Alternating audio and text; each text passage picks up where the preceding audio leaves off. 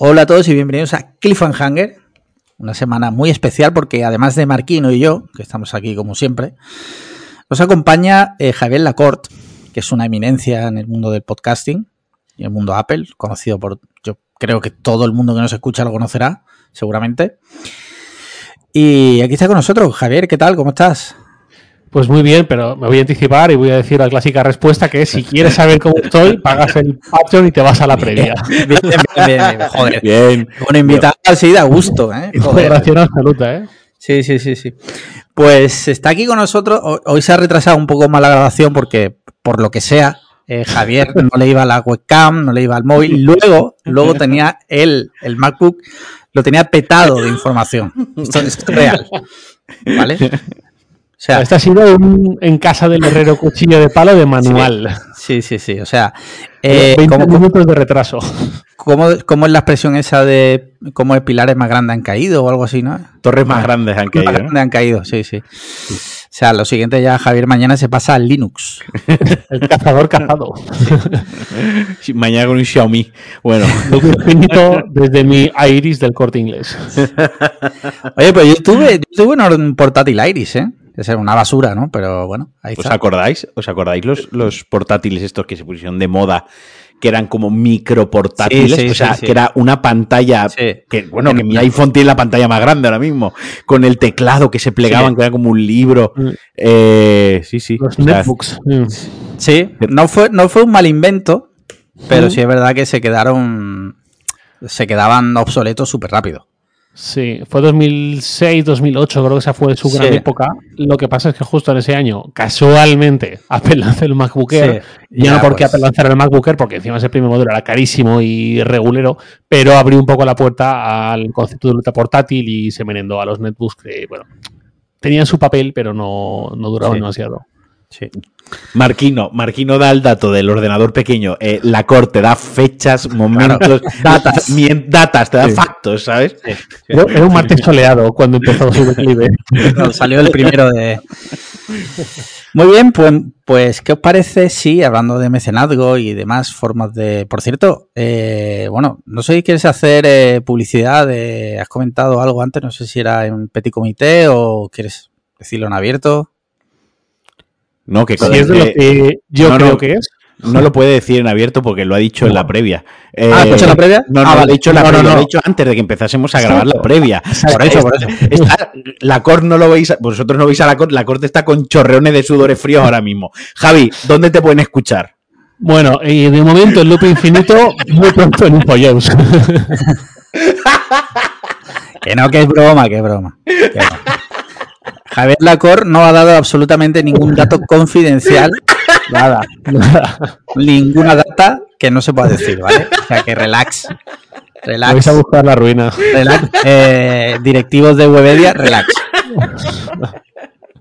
Madre mía. Muy bien, pues, Loop si no, si no lo conocéis, eh, podcast diario, que te tengo que decir una cosa, o sea, hacer un podcast diario, eh, yo te escucho a ti, escucho a Emilcar, o sea, sinceramente, eh, hay que tener unos cojones bien gordos. O sea, es...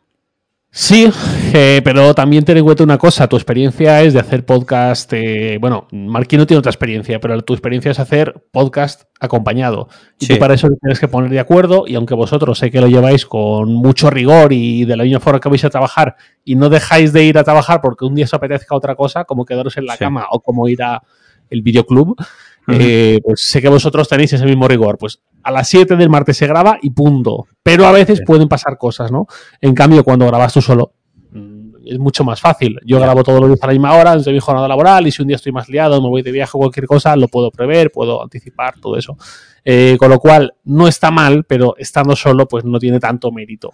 A mí, no, no, pero yo te voy a decir una cosa, como yo también grabo podcast solo, y, e intento grabar podcast o intento no, eh, grabo podcast de, actualidad de los videojuegos, a mí sí que me pasa una cosa, una cosa que sí que admiro es que tengas temas para que todos los días el contenido sea interesante.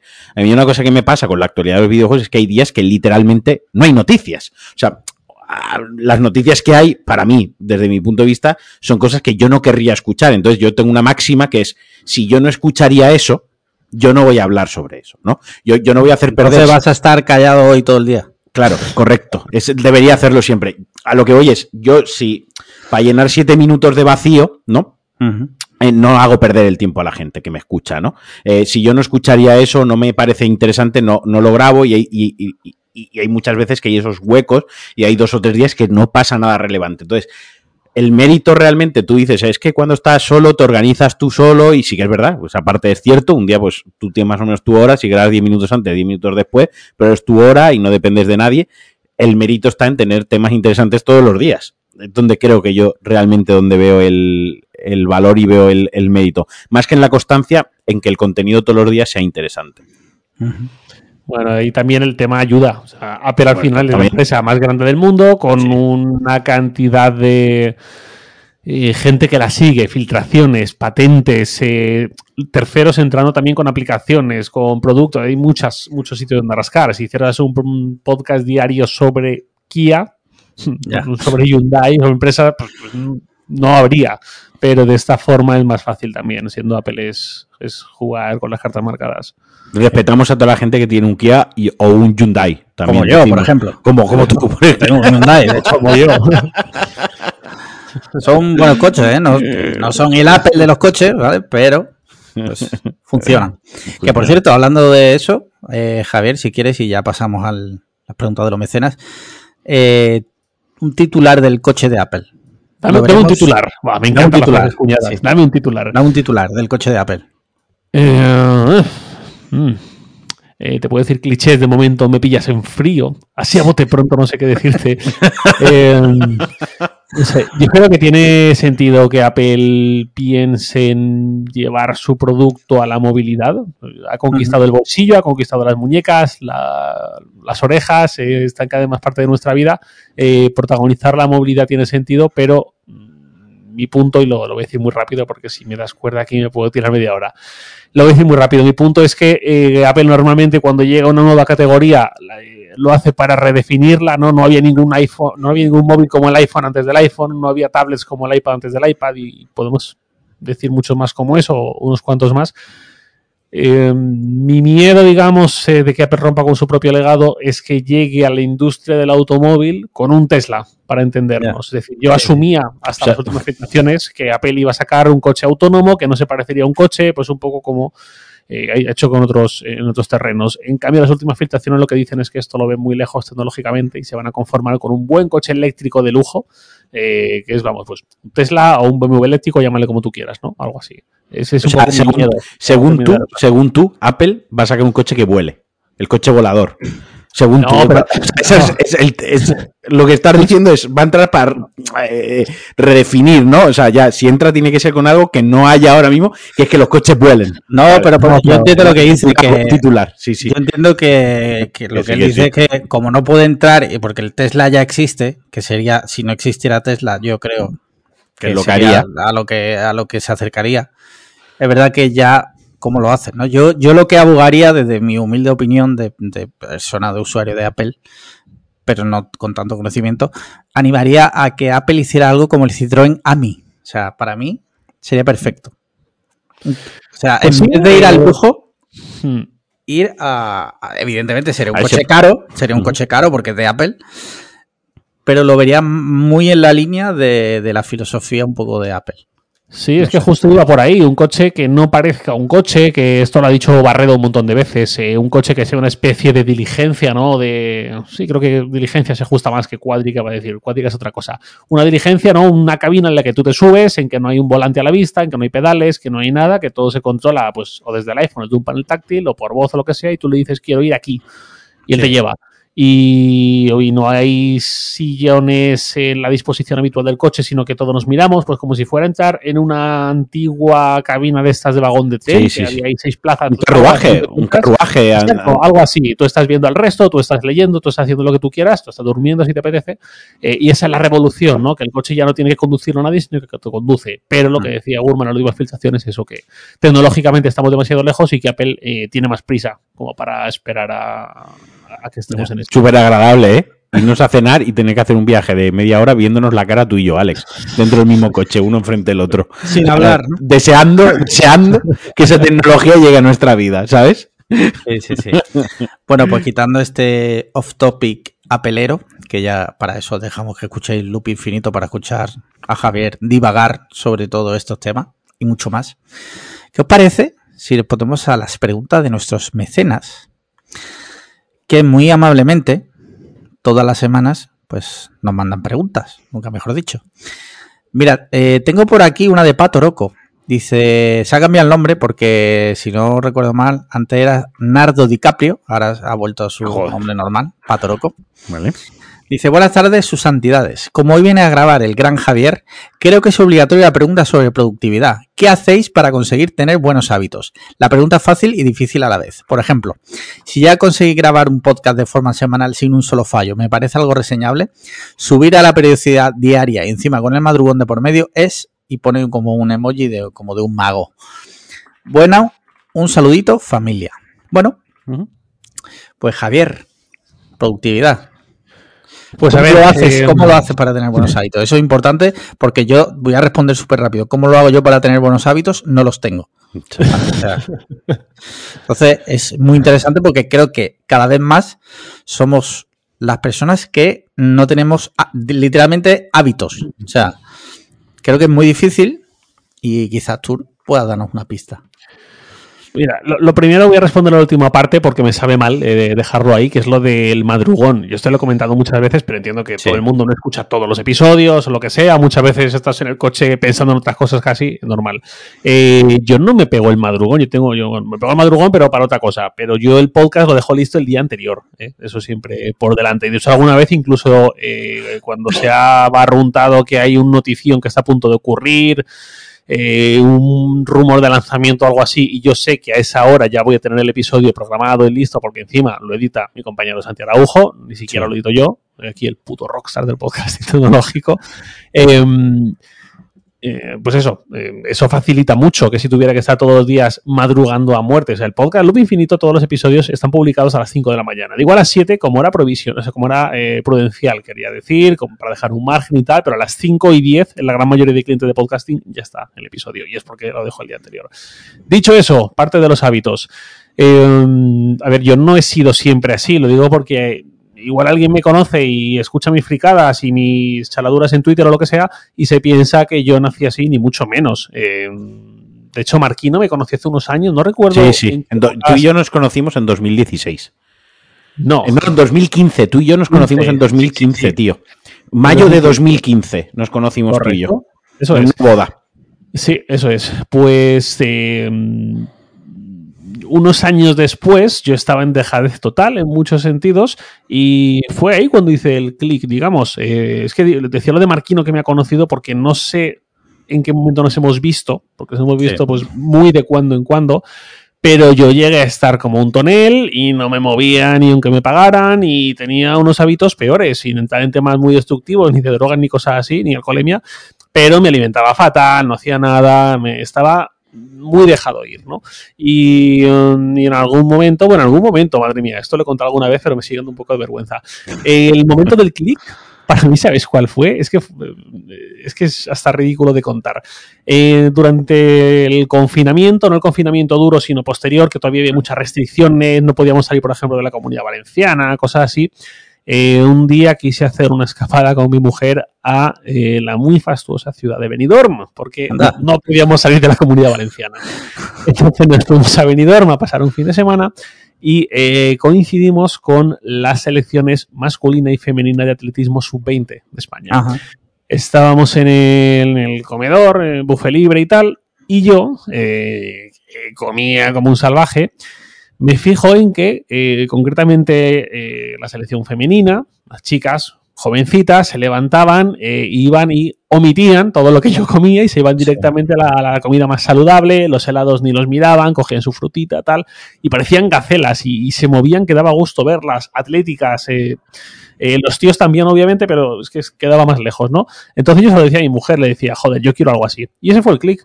Y, me apunté al gimnasio y ya ves que es un clic muy estúpido, ¿eh? Esto es casi está pero cada uno. Esto es buenísimo, porque si empiezo a hacer recortes de yo estaba en un buffet, vi chavalinas de la sub-20 moverse como gacelas, mi mujer algo así, con esto voy a hacer un monta...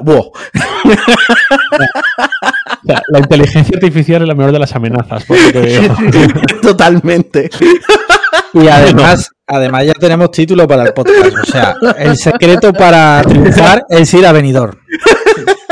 Bueno, no está mal. Pensaba que ibas a decir algo peor. Si es ese título, mira, me parece hasta genial.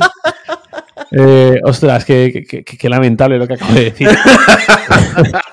Pero bueno, que se a partir de ahí, ¿no? Te, hizo clic y empezaste poquito a poco, me imagino, ¿no? Eso es, eso es. No fue tampoco un cambio de la noche a la mañana, eh, sino que fue empezar a ir al gimnasio tres veces por semana y fallando algunas veces y me costaba la vida. Ahora no me cuesta nada, ni siquiera ahora que es en enero yo voy alegre, me despierto y tengo ganas de ir y estoy contento y, no fallo salvo que esté muy, muy, muy jodido por algún tema.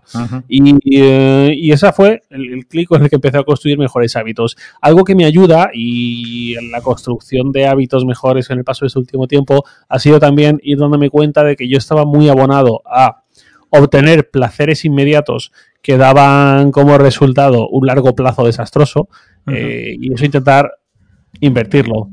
Hacer esfuerzos y sacrificios a corto plazo, que es lo que me da un largo plazo mucho mejor, ¿no? Eh, pues en vez de comer la basura que me apetece y me encanta, pues eso no lo voy a hacer, voy a disfrutar de otro tipo de comida, voy a disfrutar de otro tipo de hábitos, etcétera, que va a ser lo que a largo plazo me haga sentir mucho mejor. Y ya no solamente por el hecho de decir si estoy mejor físicamente o peor, sino porque a nivel energético no tiene nada que ver. Yo antes estaba muchas veces apático, me costaban las cosas, em, no estaba en un mood que decís en este podcast em, satisfactorio. Y ahora estoy la mayoría de días que me como el mundo, tengo energía, tengo ganas, hago de todo y cada vez mejor y eso es lo que soy adicto realmente. Bien, bien, bien. ¿Cuántas horas pues duermes, Javi? Eh, pues mira, menos de las que me gustaría. Duermo unas seis horas y media, más o menos de media. El problema es que eh, mi mujer se levanta a la misma hora que yo. Yo, cuando estoy saliendo de casa, ella se está empezando a despertar eh, para ya levantarse, ir al trabajo y tal. Entonces, aunque yo fuera al gimnasio algo más tarde, que podía ir un poquito más tarde, a lo mejor una hora más ah. tarde, yo ya me estaría despierto, porque me despierto cuando dice despierta. Yo tengo un sueño ligerísimo. Entonces eh, pensé, bueno, pues ¿para qué? Voy a retrasarlo una hora si ya no voy a estar durmiendo. Pero me gustaría dormir más. Y, siempre lo digo, intento acostarme temprano. Eh, no voy mal, pero me gustaría dormir algo más. Yo, tengo, yo tengo que decir que, por ejemplo, a mí me ha venido muy bien lo, de, lo del iPhone. Eh, esto de salud, que le puedes marcar el círculo este que le marcas las horas de sueño. Que entonces, viene muy bien porque a mí me ha ayudado mucho porque yo le pongo la hora a la que me quiero despertar, que suele ser fija entre semana, como creo que casi todos los mortales, ¿no? Eh, entonces él ya te calcula a la hora que te tienes que acostar y te avisa, ¿no? Y a mí ese recordatorio de vibrar que pone salud, creo que es la, app de salud, salud, eh, son las 22.40, eh, te tienes que preparar para acostarte, no sé exactamente qué dice la notificación, y ya literalmente me quita las notificaciones del, del teléfono y así me hacen un mention en el grupo de Cliffhanger. Esto lo digo para la gente que, no está en el grupo de Cliffhanger, podcast, eh, patreon.com barra podcast Cliffhanger. Bien, bien, bien. Eh, pues hay veces que yo no contesto por la noche, pero no es por antipatía, es que directamente el móvil me quita las notificaciones, tal cual, y me avisa que me vaya a la cama, porque yo, una cosa que sí que tengo que respetar en mi vida, y en esto soy algo inflexible y me sabe hasta mal ser inflexible, son mis ocho horas del dormir. O sea, es una cosa no, hay gente que dice que es malo dormir tanto, hay gente que dice que no, que hay que respetar. Yo no lo sé, pero yo mis siete horas y media, mis ocho horas, yo me las tengo que dormir. Y yo creo que el, que el consenso ya a día de hoy generalizado es eso, que hay que dormir siete, ocho horas. O sea, es una cosa que no puedo necesitar. Y me da igual quitarme, me da igual, alguna vez lo he hablado, ¿no? La, la ansiedad y, Sandra y yo lo hablamos mucho en casa, ¿no? cierto grado de ansiedad que tenemos de decir, es que antes eh, nos hacemos mayores, ¿no? Antes nos quedábamos un martes por la noche, yo jugando a la play hasta las 2 de la mañana. Ella se quedaba viendo series en, rollo loop infinito, viendo series, ¿no? O sea, de Netflix, venga, siguiente capítulo. Incluso, y no te hablo de hace 10 años, te estoy hablando 2019 cuando Sandra y yo empezamos a salir. Eso te iba a decir, porque hace 10 años no os conocíais. Claro, por eso, en 2019, 2019 cuando empezamos a salir, eh, que teníamos una relación a distancia, obviamente, pues yo, entre semana, pues mucho chateábamos, mucho móvil, mucho WhatsApp, lo típico de las relaciones a distancia, no estoy descubriendo en ningún mundo.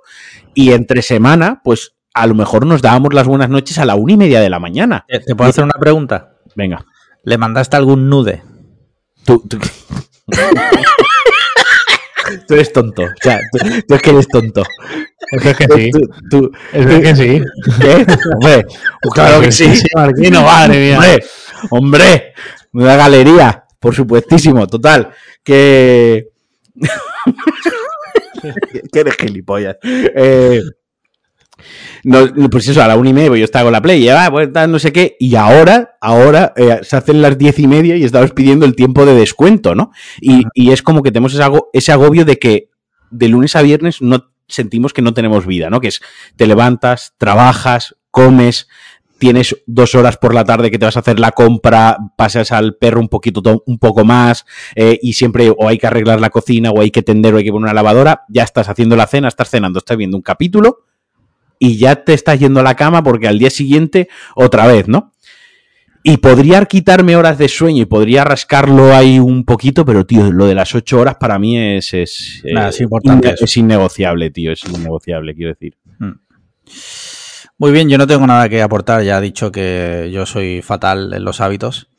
Entonces, pues yo, yo, como mucho puedo aportar también un poquillo si ayuda a la gente que teletrabaja, creo que lo he comentado alguna vez, yo desde que estoy teletrabajando, una cosa que me ayuda mucho y un error que cometí al principio de teletrabajar era levantarme y sentarme delante del ordenador, ¿no? El decir, bueno, como teletrabajo, la, la, hora que me costaba antes, desayunar, levantar, arrancar, desplazarme al trabajo y tal, la apuro para dormir, me levanto y enciendo el ordenador. Error. O sea, no hay peor cosa que le puedes hacer a tu cerebro, ya no te digo ni a tu cuerpo, que, que también, sino a tu cerebro, a tu salud mental que hacer eso. O sea, a mí lo que me ha ayudado muchísimo es levantarme con tiempo, o sea, yo tengo horario flexible, es una semi flexible, yo tengo la daily a las 10 menos cuarto, que es la reunión que sí o sí no me puedo perder, pero yo si quiero me podría quedar ahora por la noche trabajando y mañana, yo qué sé, pues ir a la daily y luego desconectarme y volverme a dormir, etc, etc. Cosa que no pienso hacer entre en esa vorágine porque también sería autodestructivo si empiezo a, toquetear los horarios con la excusa del teletrabajo. Pero bueno, yo tengo más o menos una hora de entrada entre las 9 de la mañana, más o menos. 8 y media, 9 me, me conecto para poder desconectarme 6, 6 y media, ¿no? Y mantener, tener algo de tarde. Pues yo a las, si a las ocho y media me voy a conectar, yo a las ocho menos cuarto, siete y media aproximadamente, yo estoy ya con el café, tomando el café y yéndome a pasear con la perra y doy un paseo de media hora larga, 35 minutos, que me pegue el aire, que yo ande, que, que mi cuerpo se mueva, que el cerebro se me despierte y que yo suba, que el café ya me ha subido, ya me ha pegado el subidón de la cafeína, ese pequeño boost que te pega, ¿no? Y ya subo casi me lo noto. Ya suelto a la perra, le pongo la comida, le pongo el agua, eh, me pongo la zapatilla estar por casa, ya no me cambio, ya llevo la ropa de calle de haber paseado por la calle, pam, y ya me siento, ¿no? Ya he llegado a mi puesto de trabajo. Y es algo que a mí personalmente, a nivel productividad y sobre todo a nivel de aprovechar muy bien el inicio de la mañana para sacar trabajo antes de la reunión y luego poder ir un poco más flojo por la tarde, ¿no? Que siempre después de comer, pues te cuesta un poco más, sobre todo si estás en casa. Eh, me ha ayudado mucho. Así que yo, un consejo que doy desde aquí, a quien teletrabaje y demás, es no os levantéis y os pongáis delante del ordenador, tomaos si no tenéis perro, pues no pasa nada, bajaos y daos una vuelta. No hace falta que salgáis a hacer running, ni footing, ni bicicleta.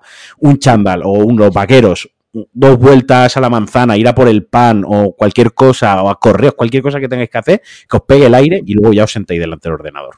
Y si una persona, por lo que sea. Perdón, perdón, Javier. Lo que me parece un gran consejo, que aunque vayas simplemente a dar una vuelta mientras escuchas el podcast y que te pegue el aire, eh, vas a empezar mucho mejor el día. Mm. Muy bien, eh, pues seguimos, seguimos. Mira, Diego, Diego Lorca dice, hola, la Javier Lacor, en nuestro podcast favorito a saber cómo le habéis engañado. Bueno, te informo, Diego, que es la segunda vez. O sea, ya la segunda es vicio. La primera se, puede venir engañado, la segunda no. Continúa, dice, no es solo una pregunta, son dos. Y me gustaría que además de Javier la intentarais contestar los Alejandros. Pregunta número uno. ¿Has probado el método Bullet Journal? Y pregunta número dos, ¿puedes desarrollar más eso que comentabas en tu newsletter de que caminar para perder peso está infravalorado? Gracias a los tres. Bueno, primero, Bullet Journal. ¿Lo has probado? No, nunca me ha traído. Eh, no digo que sea malo, digo que algo que, se que funciona básicamente con un cuaderno en papel eh, a mí no me resulta atractivo porque lo puedes perder, porque lo que sea, no sincroniza la nube, no lo tienes en todas partes. Marquino nos enseña con cara de asesino de la katana su Bullet Journal. Eh, ya digo, a mí nunca me ha traído, pero porque conceptualmente no va conmigo. No digo que sea una mala idea. Vale. Tú, Marquinos, por lo que veo, sí, ¿no? No, no, o sea, yo no sé qué cojones es el Bullet Journal, lo acabo de poner ahora. Me estoy dando cuenta que es una pamplinada aquí de, de hacer dibujitos en las hojas. Yo lo que tengo es una agenda de las de toda la vida.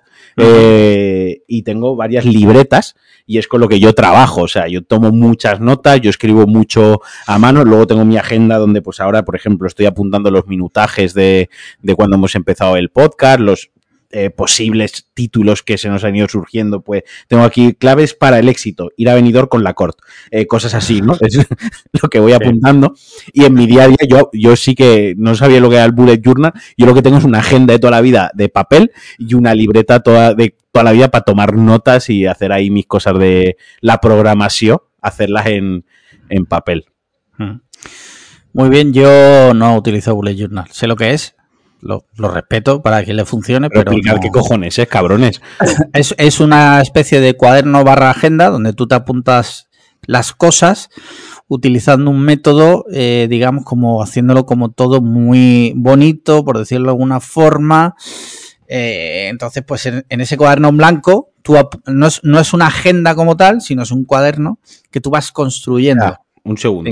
dime. Para ser más productivo, sí ¿Tengo que perder el tiempo en dibujarme un cuaderno? Sí. Vale, ya, vale. Ojo, ese es un melón muy interesante para abrir herramientas de productividad, sean en papel sean digitales, que te exigen tanto que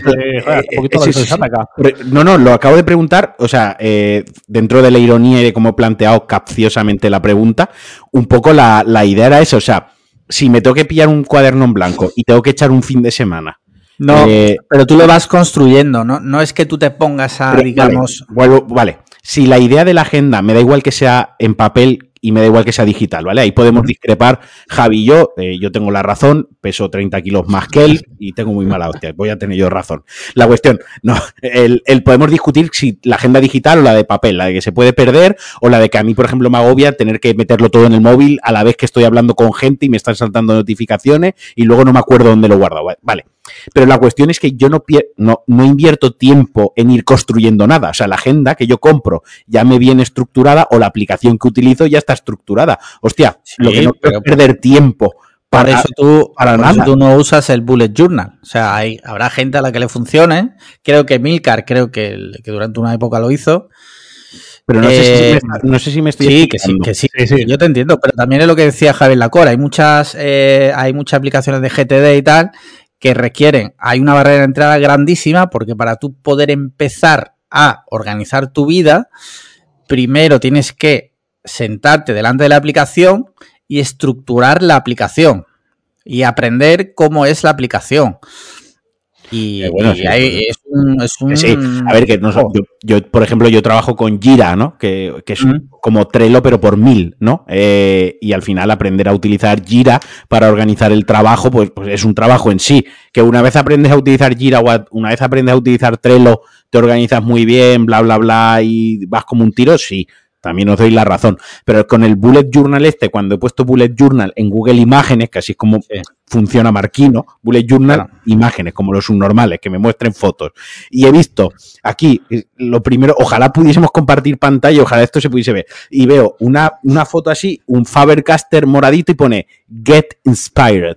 Así como subrayado, Task, Events, Bullets, Complete, Topics, en rosita, tan, me he agobiado. Me he agobiado y he dicho, esto no es, esto qué cojones es. Bueno, para, para gente más creativa, quizás, ¿no? Tú a lo mejor vas mucho más directo y justo con Ballet Journal eh, es un poco lo que tú dices, hasta qué punto quieres eh, invertir tiempo en una cuestión más estética que otra cosa. También el Ballet Journal tiene un tema eh, donde lo visual tiene que ver con lo productivo en cuanto a código, sí que significa una barra diagonal, un punto, una raya, todas estas cosas. Pero de trasfondo lo que estamos hablando, eh, para mí sí resulta razonable, o mejor dicho, puede resultar razonable eh, esa pérdida, o mejor dicho, esa inversión de tiempo en aprender algo nuevo, de la misma forma que tú puedes pensar, ¿para qué quiero dedicar un montón de tiempo y dinero en aprender a conducir y sacarme el carnet si puedo ir al pueblo del lado caminando? Bueno, pues eso te va a compensar a la larga, ¿no? Pues es un poco lo mismo. Puedo enfrentarme a esto y dedicarle un tiempo, sí me va a compensar. El tema es que muchas veces no sabemos si nos va a compensar, eh, da un poco de pereza. Lo que tengo claro es que es muy improductivo ir saltando de una aplicación a otra, sobre todo si tienes que ir haciendo migraciones de contenido. Eh, eso al final es algo que, pues bueno, es un hobby más para quien le gusta. A mí en parte me gusta, pero eh, si lo que quieres es ser productivo, olvídate. Muy bien, pues mira, siguiente pregunta. Ojo, Mixio, Mixio, el, el verdadero. El verdadero ha hecho una pregunta, o sea... Eh, no pregunta, da que pensar, no pregunta nunca y hoy ha mandado pregunta. Curioso cuando menos. Dice, para el episodio con don Javier, mi pregunta es para el invitado y es la siguiente, o sea, ya directamente despreciándonos a nosotros, este ser llamado Alejandro Barredo. Dice Alejandro Marquino se queda. Ah, vale, hace como una especie de un supuesto. Vale, le pone un supuesto a Javier Lacorte. Alejandro Marquino se queda a dormir en tu casa, intenta hacer la cena y sin quererlo prende fuego al edificio. Durante, por la cara. Durante la huida, solo puedes salvar una cosa: el cajón lleno de correas del Apple Watch o el moribundo cuerpo de Alejandro Marquino. ¿Qué opción eliges? Nota: los bomberos llegan tarde porque estaban viendo el final de temporada de la que se avecina. Joder. Eh, bueno, Alex Barredo está loco.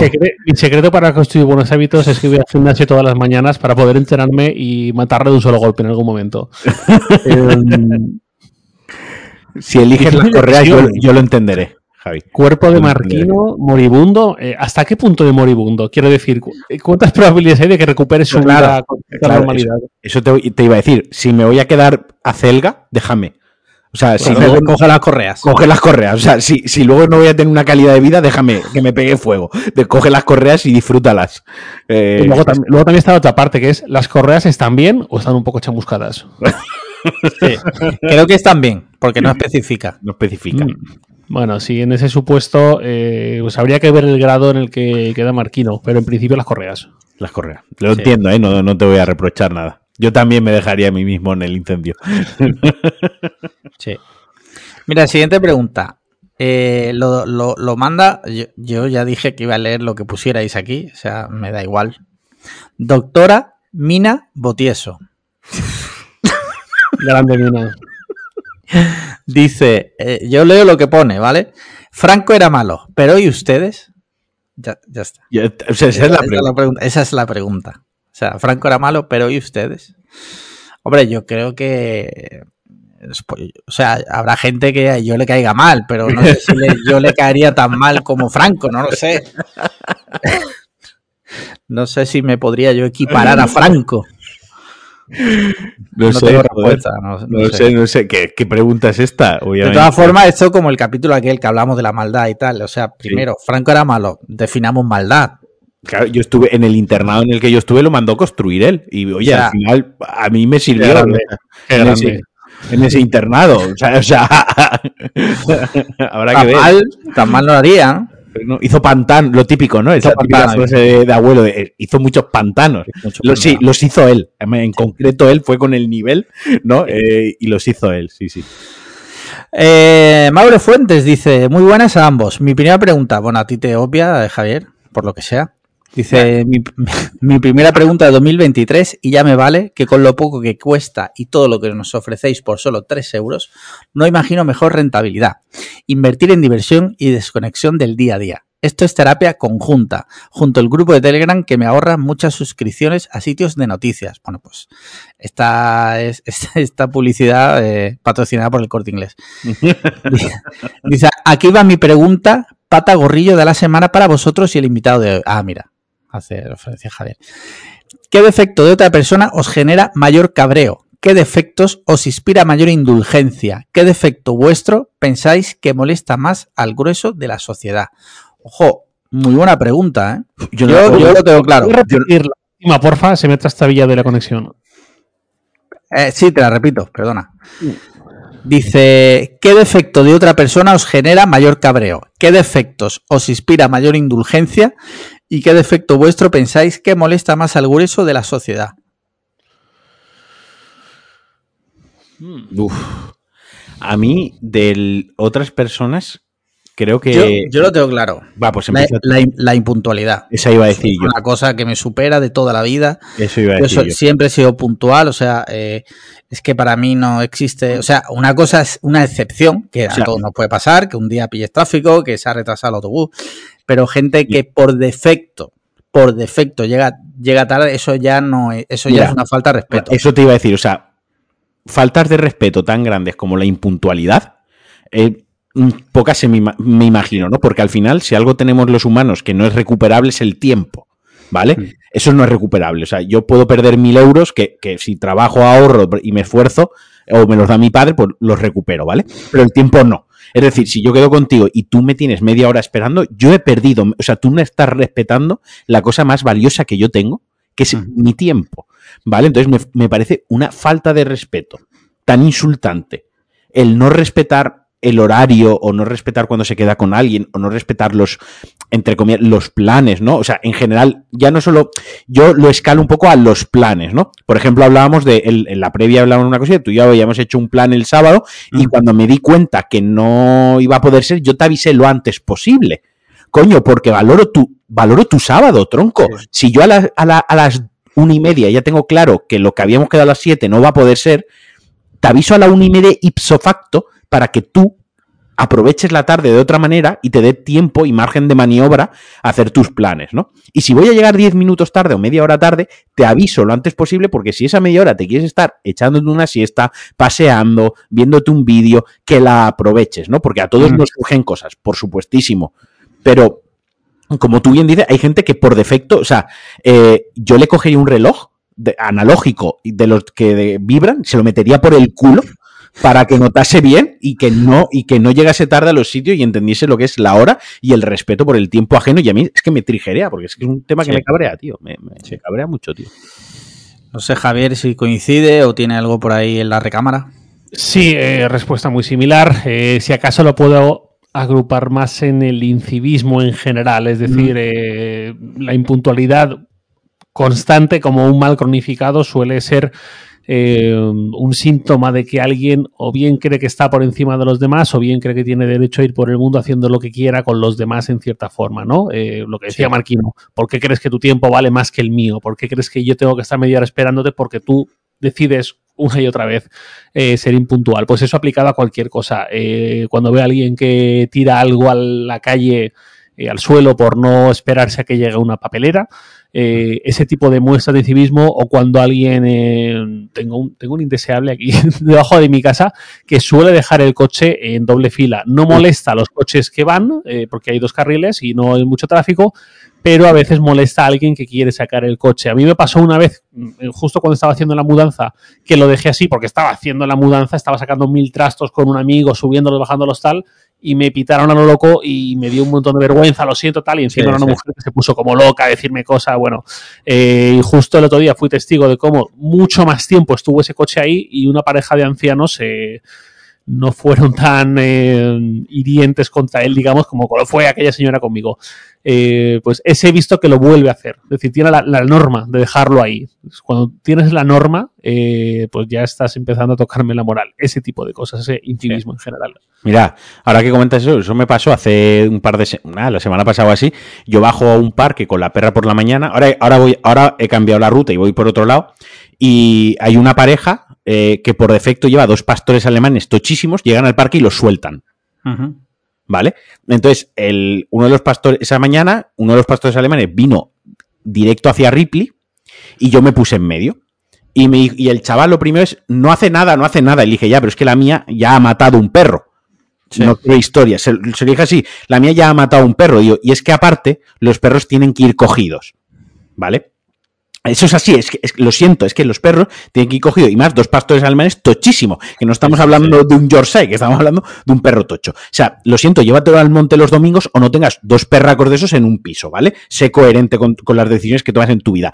Subnormal. La cuestión, que, que cogió y me, y me vino y me dijo, vale, vale, vale, perdona, perdona. Y le dije, no, no, que no quiero tu perdón, o sea, que no quiero, me dijo, lo siento, o algo así. Y le dije, no, no, que no quiero tus disculpas, que lo que quiero es que cojas al perro. Y le contesté así, porque además es que yo soy así de árido, ¿sabes? Pues la verdad es, porque a mí que me pidas disculpas no me sirve de nada. Yo lo que quiero es que cojas al puto perro. Y, y me dijo, bueno, bueno, no es para ponerse así. Y le dije, vale, pero coja al perro. Y seguí yéndome. Y cuando me alejé, como 10 metros, coge el energúmeno, coge la correa del perro la tira contra una papelera y empieza a gritar, lo mato, lo mato, lo voy a reventar. Y la novia, que tampoco es mucho más lista, empieza a decir, su nombre en voz alta, Dani, Dani, déjalo. O sea, ya la primera, que ya sé que te llamas Daniel, papanatas. Segunda, que sé dónde vives porque ya os he seguido dos mañanas de lejos y os he visto en qué portal entráis, ¿vale? O sea que ya tengo tu dirección y tu nombre, payaso. Y me di, y me di media vuelta y lo miré así, es que bueno, no sé qué, no sé qué, y, le, y levanté yo la voz y dije, lo único que te vas a hacer es daño, déjalo. Y me volví a girar y me fui, ¿no? Y todo esto viene a, a lo que decía Javi, que es gente que, que, por sus cojones hace lo que le... O sea, no puedes llevar el perro suelto. Te ha llamado la atención, tío. Agacha la cabeza, coge al perro y pírate. Pero no, lejos de hacer eso, es que te pones a amenazarme. O sea, es que te crees que estás tan por encima de todo el mundo que aparte de, estar haciendo algo que no puedes hacer, si te llaman la atención, encima te pones a amenazar y te pones agresivo y, y, y te pones mal. Entonces es como esa gente, de verdad, eh, no puedo decir sí, lo que estoy pensando. Ya, ya. Pero, sí, me ha recordado no, otra que tuve igual también por un perro, eh, con la vecina, la vecina no de mi edificio, sino del edificio de al lado, pero que estamos pared con pared, balcón con balcón, que lo mismo, este verano muchas veces escuchaba al perro eh, ladrar. Eh, entiendo que los perros pueden ladrar, no pasa nada, no me enfado. Lo que me enfada es que durante varias noches seguidas el perro esté ladrando horas. Entonces, eh, cuando un día dije, ya, esto no es normal, no pude ir a su casa porque no sé ni en qué puerta vive, pero sí que pude asomarme al balcón y a ver qué veo. Vi al perro, el perro se metió en la casa porque estaba así como asustado de verme, pero siguió ladrando. Y cuando entiendo que la dueña que estaba viendo la tele vio al perro que se había metido y miraba y tal, se asomó a ver qué pasaba. Me vi a mí y le dije, no puedes hacer nada para que el perro deje de ladrar.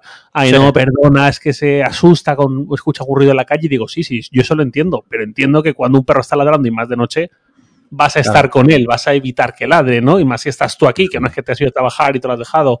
Eh, y le dije, porque han sido varias noches o algo así, han sido ya un montón de noches, algo así.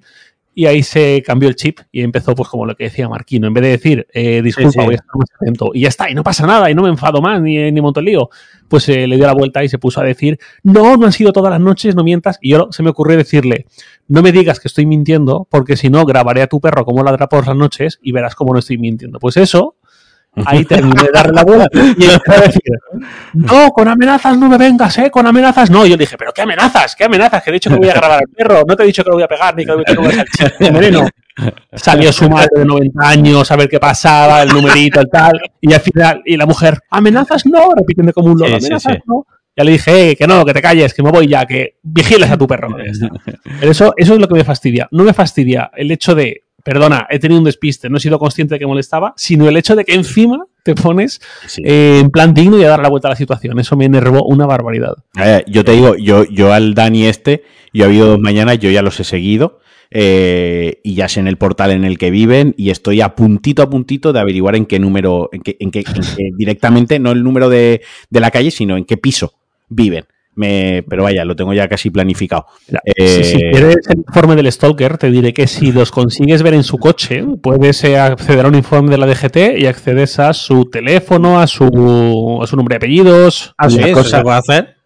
Eh, a ver, yo como periodista que he tenido que localizar alguna vez a alguien de un canal de YouTube que no tenía ningún método de contacto, una vez lo hice así. Eh, salía en un vídeo antiguo su matrícula del coche y conseguí sí. su teléfono y claro, luego explícale cómo localizarlo. Tengo, tengo otros medios para localizarlo y conocer sus datos, que es pedir favores a cierta gente que tiene acceso por sus por su profesión a ciertas bases de datos, pero no quiero recurrir a ello, ¿vale? No quiero recurrir a ello. Me gusta hacerlo a mi estilo, que es el que he hecho con paciencia, con calma, dejar que se olviden. Ya los he seguido dos días, ya he corroborado que es ese portal en el que entran. Ya sé que salen a las 8 y 5 y vuelven a las 8 y 25, más o menos. Ya tengo sus rutinas. Eh, sé que los martes y los viernes salen los dos juntos con los otros. lunes, lunes, miércoles y jueves solo sale ella. También lo tengo localizado. Eh, sí, y el coche es cuestión de días que también sepa qué matrícula tiene. La cuestión es no toquéis los huevos a la gente por la calle porque no sabéis a quién le estáis tocando los huevos, ¿vale? Y, y yo qué sé, que ser educados, ¿sabes? Que, que camino, que hacer vigilancias y, y, lo estoy contando medio en broma, pero es así, una persona te averigua la vida rápido, ¿sabes? Porque te pones bravucón a gritar y tal, yo me callé, yo tranqui, yo me giré, me, bueno, de hecho llamé a la policía y la policía no vino, eh, pero bueno, es otro tema, yo me giré y dije, no pasa nada, no, chilling, no pasa nada, yo voy a dejar unos días que pasen, que se olviden de mí, porque esta gente además se olvida muy rápido a quién le ha gritado, ¿no? Porque como le me imagino que igual que me grita a mí, le habrá gritado a un montón de gente más y van así por la vida, entonces se olvidan de estas cosas, ¿no? Lo tienen tan interiorizado, ese, ese, ese ser así de, de cromañones, que se les olvida con quién lo es, ¿no? Y dije, no te preocupes. Y ya poco a poco, pues ya fui dejando pasar días y yo ya sabía más o menos por dónde venía, pues pues, bajé por la calle de arriba, me quedaba en la esquina vigilando, vale, ya los vi dos días, dije, vale, pues esta es la hora, el día tal, no sé qué, y ya más o menos tengo la, rutina. Muy bien, respondiendo a la, otra pregunta que ha hecho Mauro. Eh, ¿Qué defecto vuestro? A ver cómo era exactamente. Dice. ah, vale. Estaba eh, Sí, también decía, ¿qué defectos inspira mayor indulgencia y qué defecto vuestro pensáis que molesta más al grueso de la sociedad? Hmm. Es una muy buena pregunta y encima muy bien desdoblada. ¿eh? eh preguntar por defectos y desdoblarlo en esos tres está muy bien. Eh, diría que algo que me, con lo que puedo ser bastante indulgente en general es con los despistes, incluso cuando son continuos, igual que con la impuntualidad cronificada, pues eso es algo que llevo muy mal o, ya en la falta de civismo en general en la vida lo llevo muy mal, el ser despistado puede ser más indulgente, quizás porque yo también pues, puedo empatizar más, esa persona sé que es así, si veo que no lo hace a malas ni nada, pues, no le doy tampoco mucha más importancia. Vale. ¿Y un defecto que creas que tienes que le molesta a la gente? Pues igual molesta no es la palabra, pero en estos últimos tiempos, por una serie de sucesos, eh, he terminado de caer a la cuenta en algo que más o menos podía intuir, pero que es más obvio y, más notable de lo que yo pensaba, que es que eh, tengo fama de serio, de borde, de ser un vinagre, que ya a veces puedo entenderlo, eh, pero que quizás es peor de lo que yo esperaba. yo, por ejemplo, esto lo, comentaba, yo voy al gimnasio y en todo el tiempo que estoy yendo y hay gente que veo y creo que soy amable, normal, eh, te saco la esterilla yo mismo y te la ofrezco en vez de decir yo cojo la mía y me olvido, no soy, tengo camaradería, oye, coge tú los agarres buenos de las pesas y yo me cojo los tal, no te preocupes. Eh, pero hasta ahí, ¿no? Pero en cambio luego veo gente que es que dos besos y abrazos y tenemos que quedar y no sé qué, y yo eh, esas cosas no, no, suelo llegar hasta ahí. Y entre unas cosas y otras, y también pasaron un evento en noviembre y tal, eh, pues parece que soy más vinagre de lo que yo pensaba, sobre todo con la gente que no conozco, que no tengo un trato de muy ocasional, digamos, cuando es un trato ya pues de persona con la que tengo una cierta relación, por el motivo que sea, con cierta periodicidad, creo y espero que esa fama ya se vada, ¿no? Y ya vea que soy una persona normal y razonable con mis cosas, pero eh, sin ese toque vinagre. Pero sí, parece que mucha gente opina que soy un vinagre. Sí. Vaya. ¿Y tú, Marquino? Lo de la indulgencia no lo sé. Quiero decir, me costaría pensar en defectos de la gente porque yo pienso que todos tenemos que alcanzar nuestra la perfección. No. tenemos que aspirar a la perfección. No, no lo sé. Quizás también los despistes, como dice Javi, ¿no? O sea, según qué despiste, o sea, mira, los despistes me suelen dar igual. No soy tan indulgente cuando es falta de cariño o falta de cuidado, ¿no? Hay, hay una diferencia entre lo que es un despiste y lo que es la falta de cuidado. O yo muchas veces lo, sí que lo observo, ¿no? El no estar encima de las cosas. Pero por lo general, por ejemplo, el, el despiste o el ser un desastre, englobémoslo como el ser un desastre, es algo que, con lo que tengo mucha indulgencia porque eh, si no, Alex y yo no podríamos ser amigos directamente, porque, porque Alex literalmente hay veces que para que me dé algo que tiene en su casa para mí, eh, pasan dos meses y aunque yo le diga esto, años. Esto pasa, esto entre Alex y yo pasa, de hemos quedado a las ocho y yo a las siete y media liga, tío, cógeme esto, y él presentarse a las 8, hostia, tío, se me ha olvidado saliendo de casa. Entonces, decir, si, si yo tuviese que, no podríamos ser amigos, o sea, si yo no pudiese lidiar con eso, eh, con, con, con, que a veces pues se despista y es un poco desastre y tal, y lo estoy focalizando en vez porque tengo muchísima confianza con él, la suficiente como, como para, para hacerlo, ¿no? eh, no podríamos ser amigos, ¿no? Eh, y yo creo que esas son las cosillas, pues, eh, el, entre comillas, el ser un desastre, que yo, por ejemplo, creo, y ya viniendo al otro extremo de la pregunta, ¿no? A lo mejor lo que creo yo que más puede irritar a la gente que yo tengo a mi alrededor es que yo sí que soy bastante, no sé si usar la palabra nazi, pero sí que soy como muy exigente con el orden, soy muy exigente con que las cosas se hagan bien, ya rápido, no rápido, pero que se hagan en el momento, que se esté encima de ello y, a lo mejor soy muy exigente con la gente que tengo alrededor y no es necesario. Y hay muchas veces que no es necesario ser exigente. Yo mismo me tengo que relajar con la gente que tengo cerca, ¿no? Porque hay veces que en que la exigencia pues es necesaria, pero hay otra vez que me cojo unos enfados y hay cosas que me hago, pues son idioteces que cuando lo pongo en perspectiva yo mismo me doy cuenta que soy idiota y sé que eso afecta a la gente que tengo a mi, a mi alrededor, ¿no? El, el, temperamento, Alex lo ha sufrido alguna vez, yo me cogí unos rebotes que ahí se da por culo a todo el mundo y me piro, ¿sabes? Y yo mismo me doy cuenta de eso, ¿no? Y yo creo que ese es mi, el defecto que tengo que quizás eh, más pueda crispar a la gente que tengo cerca. Mi mayor defecto es que soy un puto desastre, o sea, lo acaba de decir Marquino, o sea, soy un puto desastre. A, niveles, a, niveles que, no os podéis ni imaginar. O sea, mm, me cuesta mucho centrarme. O sea, mm, las cosas importantes sí, evidentemente las llevo a rajatabla, pero sí es verdad que si algo sé que es importante, pero tampoco es primordial, es muy seguro que se me olvide o que, mm, no sé, Mira. Que de repente me acuerde y. Sí. Yo que voy a decir una cosa, aunque esté Javi, Javi, te va a tocar comerte este momento, lo siento mucho. Eh, tus defectos son mis virtudes. Sí. Hostia, esto suena mal, pero a lo que voy es que tú seas un desastre. Sí.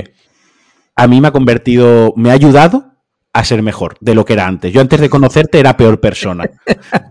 Es que, no sé si lo estoy arreglando, lo estoy estropeando, pero creo que no estoy poniendo bien el punto. A lo que voy es aprender a lidiar con que tú seas un desastre y a quererte y aceptarlo y a vivir con no me traes esto, no pasa nada, no me lo tomo a mal, no me enfado, la semana que viene te lo volveré a repetir. Ha hecho que yo me relaje, ha hecho que yo viva mejor y me has convertido en mejor persona. O sea, pues que aunque tú digas, mi defecto es ser un puto desastre, pues que sepas que tu defecto ha hecho que yo sea una mejor persona. Pues mira, es, algo bonito, la verdad. Muy bien. no sé si ha quedado claro el punto, o a lo mejor he dicho una tropelía, pero vaya, yo sé lo que quería decir. Yo lo entendí, yo lo entendí. Eh, última pregunta. Frisi Nacho dice: Hola, muy buenas a los tres. Hoy, más que una pregunta, quería aprovechar que está aquí Javier Lacor y daros las gracias. Porque hace alrededor de nueve meses, gracias a una pregunta aquí y a la intervención posterior del invitado de hoy, comencé un cambio de rutina que me ha mejorado la vida en muchísimos aspectos. Así que simplemente un abrazo enorme y gracias por estar siempre ahí. Hombre, pues mira, Javier, mira lo que te dicen tan bonito. Maravilla. Este hombre eh, obedece a las iniciales NLS, creo que era. Nacho Lasaosa. Nacho Lasaosa, sí. Sí, se corresponde, ¿no? Eh, sí. claro, le recuerdo, pues me alegro mucho de que le haya ido así de guay. Eh, qué maravilla. Sí, sí, sí. Pues mira. Muy bien, chicos, pues eh, se acabaron las preguntas por el día de hoy. Eh, son los mecenas buenos. Los que pagan, mandan algo dando las gracias, pero no nos ponen a pensar en, responder preguntas. Mira, tengo máximo beneficio, mínimo esfuerzo. Tengo por aquí, hablando de, hablando de, de organización y demás, el otro día se hizo viral una noticia que yo me partí la polla, la verdad, sinceramente. Eh, mira, a ver, espera, es que me, claro, me sale aquí lo de siempre, ¿no? ¿Vale? Voy a el Voy a saltarme esto. Está aquí un periodista, está feo porque los periodistas Qué jugar con el pan de la mesa de tu invitado, ¿eh? Sí, sí, sí. Pero voy a hacer una cosa en Patreon, ahora vengo. esto es del país, ¿vale? Nunca lo hacemos con medios de Webedia. Mira, eh, os leo el titular. Maricondo admite que tras la llegada de su tercer hijo ya no sigue su propio método. Mi casa está desordenada.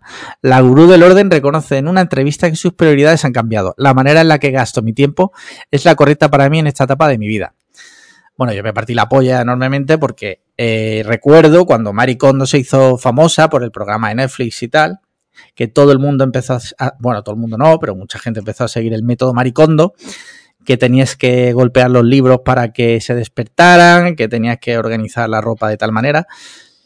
Y la vida le ha pasado por encima a Maricondo. O sea, la pobre Maricondo, que te, es curioso, no puedes decir Maricondo sin decir maricón. Sin decir maricón. O sea, es, violento. Es violento, pero está ahí. Y es curioso porque, eh, claro, la vida, en este caso, a esta mujer, después de tres niños, tú imagínate con tres niños, ponerte a organizar la casa nivel maricondo, es imposible. Enrollando sudaderas. Sí, sí. Enrollando niños, ¿sabes? Metiendo cada niño en un cajón, ¿no? Eh, el lunes saco a este niño, este para el martes, este para el miércoles. No sé, eh, pues yo creo, tío, que, a ver, aquí hay dos puntos, ¿no? Con, todo este tema. Uno es el hecho de que ella ha hecho una fortuna vendiendo lo del método y tal. Bastante, bastante. El hecho de que ahora diga yo no sigo mis propios tal porque tal, ahí, ahí podemos entrar a debatir o no, ¿no? En plan rollo tal. El plan, pues has vendido esto y a lo mejor puede, puede parecer que has vendido humo porque luego tú tal. Pero luego yo sí que hay un punto, y hay un punto, independientemente de la risa y tal, que es el hecho de que lo reconozca, ¿no? De que diga, yo no lo sigo. Oye, y para la gente que vive de su imagen, para la gente que vive de redes sociales, de vender un método, de vender un libro, de vender un lifestyle, porque esto no deja de ser un método de vida, un modo de vida, mejor dicho, perdón, eh, el reconocer que tú no lo sigues, pues te puede acarrear un daño en tu imagen y un daño en, en, en, en, lo que es tu sustento o parte de tu sustento, ¿no? Y al final, pues oye, me parece muy bien porque es lo de estos son mis principios y si no les gusta, tengo, si no les gustan, tengo otros, pues hay veces que está bien aplicarlo también, ¿sabes? Y, y, ya está, pues si tiene tres hijos, no puede aplicar el método maricondo que ella misma sacó y, y quiere disfrutar de sus hijos, pues, pues yo qué sé, pues qué le vamos a hacer, ¿sabes? Sí. A mí esto, bueno, oye, ni bien ni mal en realidad, he dicho que me parto la polla, pero bueno, exagerando porque estamos en un podcast donde somos tres hombres blancos. ¿Imaginas que literalmente has cogido has partido la polla? La polla, sí. has partido al leer esto. Pero sí es verdad que, que, me recuerda muchas veces cuando estoy en TikTok, vuelvo a lo mismo, eh, que salen muchos, normalmente chavales de 20 y pocos años, dando consejos vitales de el día tiene 24, 24 horas para todos, todos tenemos las mismas horas, 8 horas dormir, 8 horas trabajar, 8 horas libres. Vivir. Tienes, tienes 8 horas libres al día. ¿Sabes? Y es como, bro. Este chaval de plancha. Sí, sí, sí. ¿Sabes? Está de puta madre cuando vives con tus padres. Pues tienes, tienes 8 horas libres para hacer lo que te salga de los cojones. Pero la vida es muy dura cuando sales de casa de tus padres y te enfrentas a la realidad y dices, coño, si no compro el pan, por ejemplo, si yo no compro el pan, no hay pan en casa. Eso, es durísimo, la primera vez que te das cuenta. Joder, no tengo pan. ¿Sabes? Joder, la ropa sigue en el mismo sitio donde la dejé ayer, ¿sabes? De repente, pues vas aprendiendo todo eso, que te lo da también la edad y, y tal, ¿no? Pero curioso cuanto menos. Eh, tengo aquí una noticia que es, bueno, Dan eh, el joven que sale con una mujer que parece una niña de 8 años, se defiende. No soy un enfermo. Bueno, esto. ¿Cómo? ¿Eh? Yo sé de lo que hablas, sí, vi la noticia, vi, las fotos. Un señor que, que, es un adulto normal y corriente, está fuerte y tal, sale con una mujer. ¿Quién es él? ¿Quién es él? Se llama eh, Dan Swigart. Vale, voy a ir buscando mientras lo cuentas. Sí. Y está saliendo con una mujer que se llama Joanna Rae, que tiene, tuvo de pequeñita, tuvo cáncer cervical, lo que le, hizo que pues no pudiera crecer. Y es verdad que tiene un cuerpo que parece el de una niña. ¿Vale? Pero tiene creo que 23 años. Vale, es como la peli esta de Oprah, First Kill, ¿no? Eh, que es una adulta con cuerpo de niña y va a matar. Ah, sí, la de Orphan. O sí, o, aquella que hizo también eh, este Robin Williams, de un niño que tenía progeria, que era Jack. Vale, ya estoy viendo las fotos, ya estoy viendo las fotos, vale. A ver, yo me he reído, o sea, me he reído. No me río de ella, ni mucho menos, ¿no? Eh, al contrario, pero me río de la frase, no soy un enfermo. me choca. Yo tengo el sentimiento encontrado, no sé qué pensáis vosotros. Yo, pues mira, yo me voy a posicionar. Javi, ¿te quieres posicionar tú primero? Eh, no, después de ti me da igual, no, hay, problema. A ver, yo tengo que decir una cosa. Esta, esta persona no, no, no Dan, sino ella, ¿vale? Eh, Shauna, ¿no? O Shauna. bueno, ella. que por lo que comentas y por lo que has dicho, insisto, tengo la información que me ha dicho a Leslie, eh, sufrió una enfermedad, ¿no? Sí. Eh, y a causa de ello, pues tiene esta apariencia y no se ha desarrollado, etc, etc, ¿no? Físicamente. físicamente. También tendrá derecho a encontrar el amor, ¿no? ¿O qué pasa? ¿Que por eso se tiene que quedar sola toda la vida? No sé, es, es como no hay un blanco o negro, en estos casos sí que no hay un blanco o negro, pero yo intento ponerme yo a él lo saco de la ecuación, yo me pongo en el lado de ella, ¿no? De que a ella no la están apuntando con un arma en la cabeza, eh, ella tiene 23 años, pues tiene cierta madurez y también entiendo que si eso te va a condicionar toda la vida y, siempre vas a tener, este, no siempre este aspecto tal cual, pero sí que es verdad que, va a ser oye, pues a lo mejor también tienes derecho a enamorarte y también tienes derecho a vivir una vida plena. Una relación adulta, claro. Como, las tenemos los demás, ¿no? Hmm no sé, ¿sabes? Eh, me parece que él mismo, diciendo no soy ningún enfermo, se hace más mal él a sí mismo y a la situación. Claro, pero esto él lo dice porque ha sido acusado en redes sociales. Sí, sí, me imagino que sí. Él se defiende, como la verdad, se me ocurren pocas defensas. Eso es a lo que veo. es que no soy un enfermo. ¿no? Claro, que o sea, creo yo que si lo, lo, lo enfocas desde el punto de vista que lo estoy enfocando yo, de la empatía, decir, bueno, pues esta mujer también tiene derecho a, hacer una vida como la de todo el mundo, ¿no? Y a conocer Esto, perdona que te corte, me, recuerda a una cosa que no sé si lo vi en una peli o lo, lo, leí por internet. Si yo, por ejemplo, ¿no? Yo estoy en un sitio público y me estoy haciendo una paja. Y ahora tú vienes y te quedas mirando. Hay dos opciones. Yo paro y yo quedo de pervertido porque me has pillado. O yo sigo haciéndome la paja y tú te quedas mirando. Entonces el pervertido eres tú.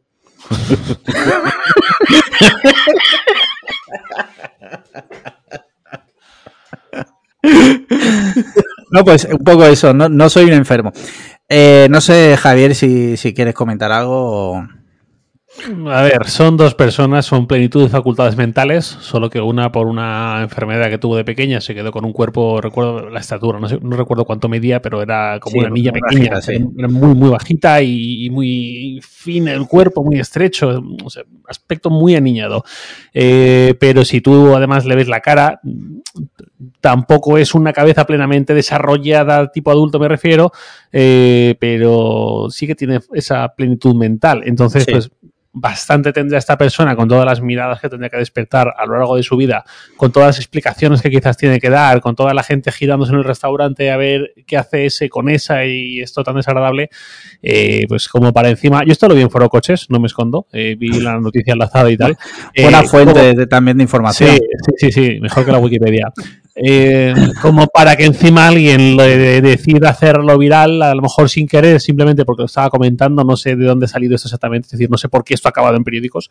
Eh, pero bueno, pues bastante tiene la pareja, sobre todo ella, como para encima hacer coñas y tal, pues, pues, pues vale, es, es la típica noticia de Foro Coches que veo y vale, cerrar pestaña y siguiente y ya está, no, tiene más. Yo lo, único así que yo podría ver en un momento dado peliagudo es que este señor tuviera como un historial de que nada más que se enrolla o nada más que sale con mujeres que tienen algún tipo de problema, ¿no? Entonces ahí ya sí te puede decir, oye, pues este tío es raro de cojones. ¿No? Pero si es un amor sincero entre dos personas que son adultas, aunque tenga el cuerpo que tenga, pues joder.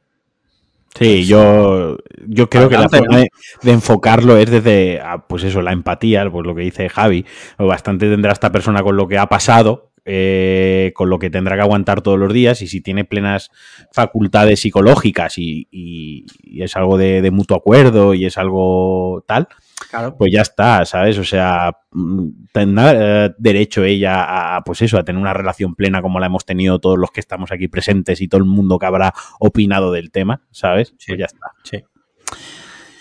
Mira, tengo por aquí otra noticia muy interesante. Aluvión de críticas a Pablo Botos por llamar friki japonés a un cantante de K-pop. Eres un racista. Pablo Motos tiene a la legión de fans del grupo BTS cargando contra él en las redes sociales desde todos los rincones del mundo. Bueno, esto ha pasado. Yo voy a decir algo, voy a decir algo, voy a decir algo. No quiero que suene que, defiendo a Pablo Motos, Dios me libraría a mí de, defender a Pablo Motos, que es, un enano. Es un gañán de verdad. Rojo. Pero en el corte se ve que dice es un Flippy japonés, en referencia a Flippy, un personaje que salía antiguamente en el hormiguero. Pero, pero, sí, sí, pero lo dice, o yo como lo entendí también, tiene su, su puntilla peyorativa. Ha vuelto, ha vuelto, te ha sido un segundo, pero ya ha vuelto. Vale, decía que tiene, que sí, dice lo del Flippy japonés, pero Flippy, lo que era el personaje de Flippy, sí. era una persona excéntrica, una persona inadaptada, una persona de la que se reía mientras hacía la ciencia porque estaba medio chalado. Es decir, decir el, flippy japonés o el flippy tampoco es decir algo bueno, ¿me explico? ya, pero no, le atribuyen friki japonés. Otra cosa que podemos decir que dice japonés cuando es coreano, eso sí es racista. Eso, es racista y que aparte que el, el, adjetivo flippy ya lo dice como, como casi sinónimo también de friki. Es decir, nada en esa frase está bien. Nada en esa frase está bien. Dicho esto, yo no sé, Javier, ¿tú ves el hormiguero? No, únicamente, eh, pues a lo mejor alguna de mientras cenamos y el invitado, pues mi mujer, pues Manuel Carrasco, pues Manuel le encanta a mi mujer, eh, pues déjalo un poco, por lo menos vemos que dice y tal, pero no es un programa que disfrute mucho tampoco, lo voy aquí a defenestrar, pero simplemente prefiero ver otras cosas. Eh, Pablo Motos, ya que estamos con el tema, creo que representa un poco esta esencia de celebridad, encima muy mediática, ¿no? Con, con ese poder, digamos, de ser el presentador del programa más visto de España, que también tiene su mérito, eh, que durante años pues no ha tenido demasiados filtros, más allá de no salirse mucho, mucho de, no sé, unas líneas lógicas y hacer alguna barbaridad, pero Pablo Motos ha dicho cosas que hoy por suerte sí que vemos como, o si no barbaridades, por lo menos eh, ir al ya indeseables y desagradables. Eh, y un día, uno de los días que sí que lo vimos fue la primera vez que hizo aquello de eh, pasarse de la raya o algo así, o cruzar la raya, algo así, que hacía un monólogo cruzando simbólicamente una raya y despoticando un poco, quedándose a gusto.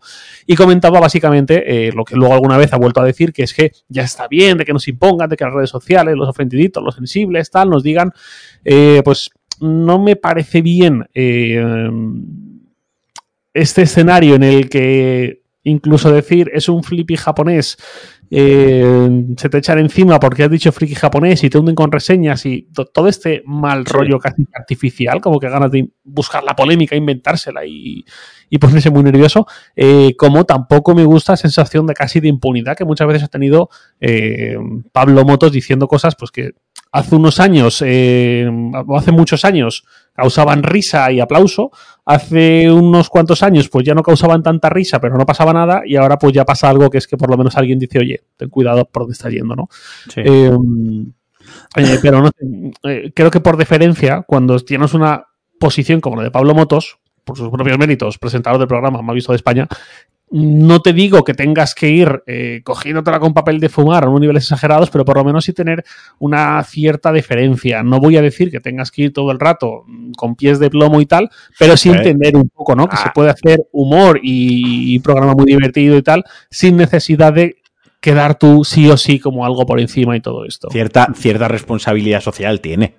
Una persona que tiene ese alcance mediático, algo de responsabilidad social, algo de responsabilidad tiene y algo y se tiene que responsabilizar en parte. Esto no quiere decir, como tú dices, que todo se lo tenga que coger con papel de fumar y tenga que pedir perdón por todo, pero sí que tiene que ser consciente que tiene esa responsabilidad y que su mensaje llega a muchísima gente y que llega a un amplio espectro de gente, entre ella gente joven, entre ella gente mayor, entre ella gente con, una, una variedad demográfica muy grande y al menos está bien que se lleve los toques de atención.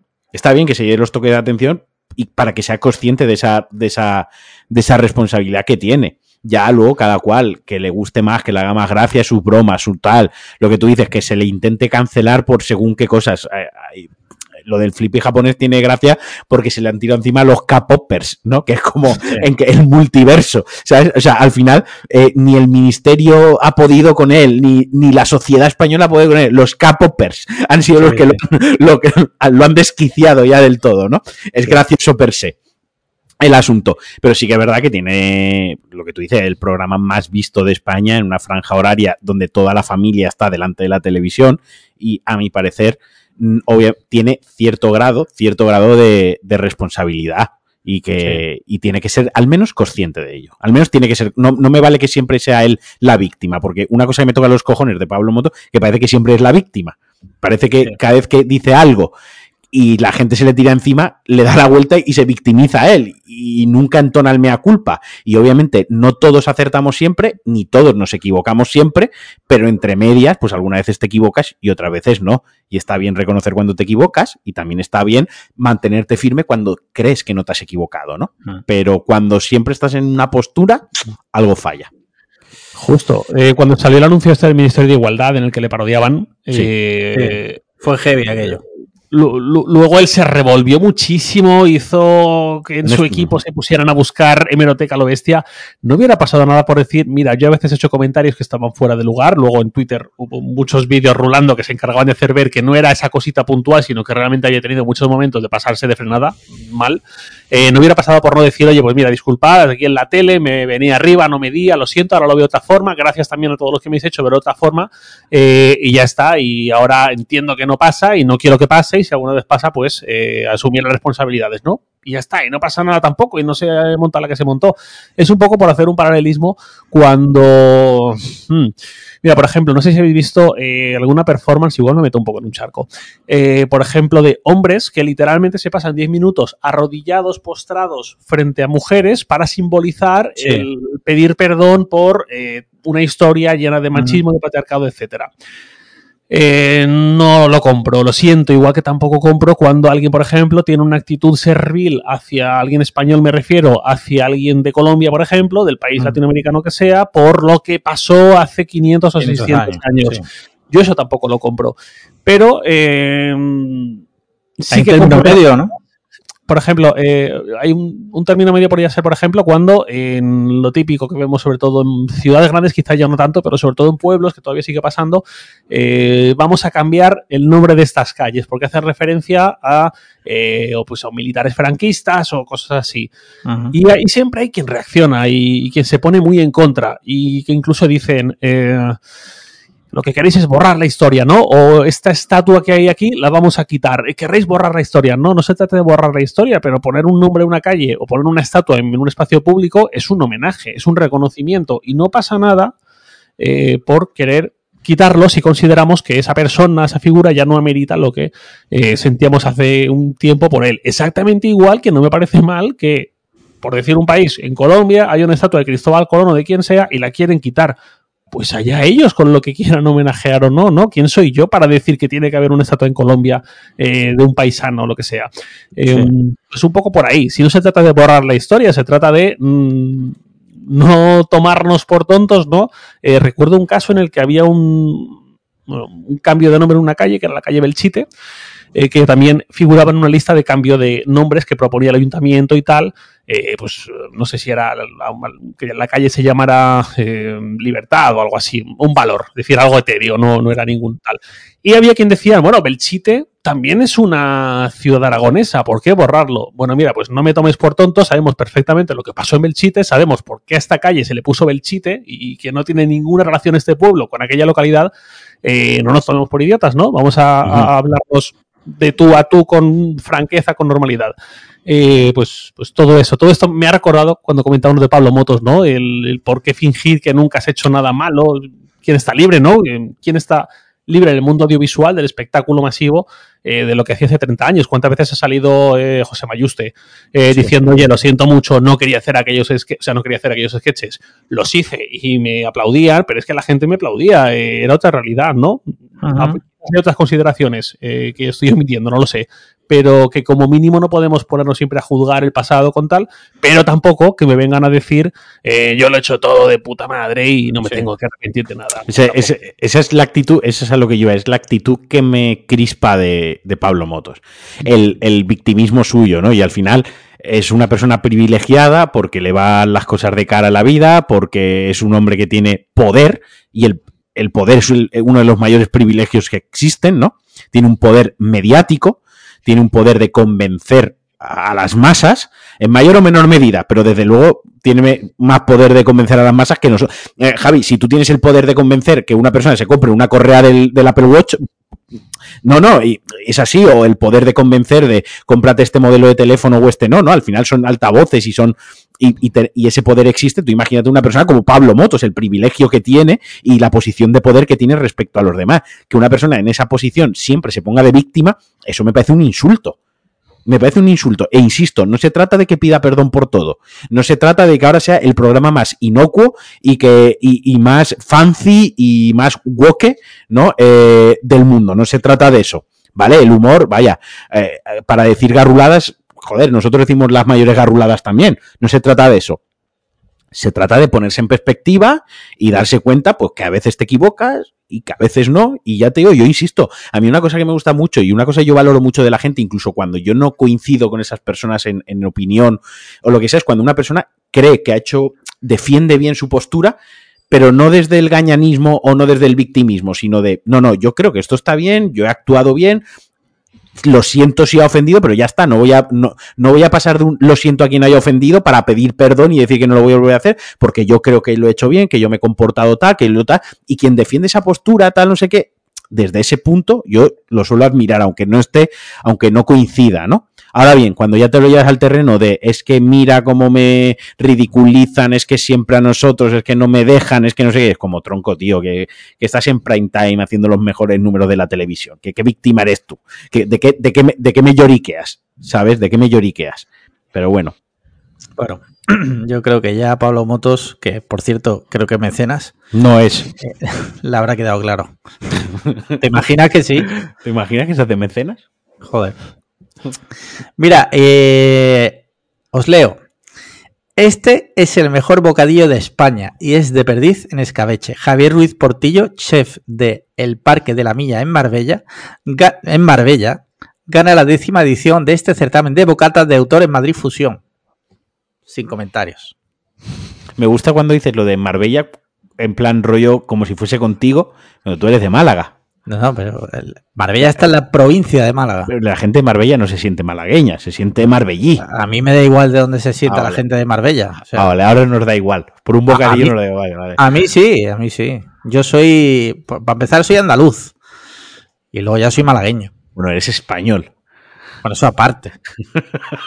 Pero eso todos los que estamos aquí, todo, todo todos los ciudadanos del mundo. Mira, yo solo, yo solo, Solo voy a quedarme con una cosa, que es el programa que hay de José Andrés, que es con su familia paseando por España. Que está en HBO, que se puede ver. Que ¿Ah, ¿está en HBO? Sí, sí. Eh, ah, sabía. Se llevó a sus hijas a comer un smorzaret y, definió muy bien, el, no sé si Javi has visto el clip que se viralizó un poquillo por Twitter y tal, lo definió muy bien como un acto cultural y un acto de, eh, dijo algo como que era ascentral, bueno, no me sale ahora la palabra, Ancestral. exacto, que era como un ritual para los valencianos y una cosa muy arraigada cultural, ¿no? Era, lo, lo define así como un ritual, ¿no? Y, y se, estaba comiendo el bocadillo y lo estaba flipando. Mira, si José Andrés se lo está flipando con el almorzaret, venid a contarme lo que queráis de bocadillo, de, de codornice, de perdice, de lo que sea, que, que nos lo compro. Y ya está. Y ya está. Yo solo te daba el dato, eres tú el que se ha puesto nervioso. Nada, nada. Por lo que sea, por lo que sea, por lo que sea la novia de Marquino de Marbella, por lo que sea. Pero, pero el almorzaret, no sé qué. Bueno, pero a ella le gusta el almorzar. Ella está deseando que vayamos a Valencia y vayamos a almorzar. O sea, es una cosa activa que dice, cuando vayamos a Valencia tenemos que me tenemos que ir al esmorzaret. Pues le flipa. O sea, es que no me creo, es que no existe un ser humano que no le flipe lo del esmorzaret. Hombre, lo siento. Eh, un bocadillo totalmente demencial a quien no le gusta. Pues ya está. Ayúdame, Javi, tío, échame un cable con esto. O sea, si no te tengo a ti aliado con esto. con el tema de José Andrés, eh, tuve ahí un pequeño espasmo que me recorrió la espalda, que fue pensar que esa cultura del almuerzo valenciano, que habitualmente y tradicionalmente es eh, algo muy castizo, muy de bar un poco guarro, entre comillas, eh, todo muy hecho pues, de una forma muy ruda, se empiece a convertir en una cosa gourmet. Oh todos los sitios tengan que empezar a adaptarse al tono gourmet. Eso es lo que no me gustaría que ocurriera. Ricardo Camarena ya lo ha intentado con su. No, hay un montón de sitios que te hacen en plan gourmet y pues, pues bueno, pues eh, no me parece mal que exista como opción, ni mucho menos, ¿no? Pero eh, no me gustaría que empezasen a condenar a la extinción al bar valenciano que sirve almuerzos que no se adapte a Instagram y a estas estéticas. Que da que pensar una cosa, que van cerrando bares por España por cosas como lo del huevo, lo que ha pasado en Madrid y de la tortilla y tal. pero, los bares que define, que define Javi, que lo está definiendo muy bien, y yo los tengo, tal y como lo está diciendo, yo sí que me hago la idea a la cabeza, tengo una idea muy clara, una imagen muy clara de esos bares. Esos no los cierran. Esos no salen noticias, nadie se intoxica ahí, y esos bares siguen funcionando. Por algo será. También los, bares, los bares tradicionales españoles, por norma general, yo creo que o sea, me encantan esos bares, pero yo creo que porque sanidad ahí no ha entrado. Hay muchos, sinceramente, que tú, tú, entras al bar y dices, joder, ¿sabes? Sí, sí, sí. Hay uno, el, no sé si todavía estará abierto, eh, lo, tengo que, lo tengo que mirar, que estaba al lado de, mi instituto, que se llama El Morrut, Casa Morrut, ¿vale? Y te ponían eh, por 2,50 euros eh, cuando yo iba al instituto, estoy hablando hace 20 años, te ponían una barra de cuarto, una barra grande, la abría con patatas bravas. O sea, bocadillo de patatas bravas. Yo todos los días me aventaba un bocadillo de patatas bravas con ajo aceite, luego entraba y ketchup, luego entrábamos todos a clase y te era 2.50 el bocadillo y por un euro más te llevas la Coca-Cola y el tío era un cerdo, o sea, pero rollo, que con la misma cuchara que ponía las patatas, echaba los aceites, la salsa, el ketchup, la salsa esta brava, lo metía todo al microondas todo junto, luego cogía el otro bocadillo, lo más guarro del mundo. Eh, Casa Morrut. Pero los mejores bocadillos de bravas que me he comido yo en mi vida, tío. Sí, sí, sí. Bestial, en Ruzafa. Muy bien, muy bien, muy bien. Mira, por último, tengo así una última noticia que, que, me la has dado tú y es que se ha anunciado de Batman de Batman parte 2, ¿no? Sí. Se anuncia, bueno, ya sabíamos que estaba en... Que sí, bueno, sabía qué tal. Sí, para 2025, la han puesto para octubre 2025. Igual estamos muertos entonces. Pero... Muy probablemente, si la guerra de Taiwán y China sigue para adelante. O sea que... Pero, bueno, no sé, Javier, ¿tú has visto, viste la primera? ¿Te gustó? ¿Tienes ganas de esta segunda o no eres ni idea? vi una de Batman que no recuerdo ni cuál era. imagínate mi nivel de interés por las pelis de superhéroes. Yo salvo muy, muy poquitas, muy contadas, o alguna de Marvel o Joker tal. Eh, no me interesa, no me interesa. Lore, eh, aquí es donde me vais a destruir y cancelar inmediatamente. No, no, no, hombre. No, no, Por Dios. Solo decirte que The Batman, eh, la de Robert Pattinson, no es una película de superhéroes, es una película de un detective.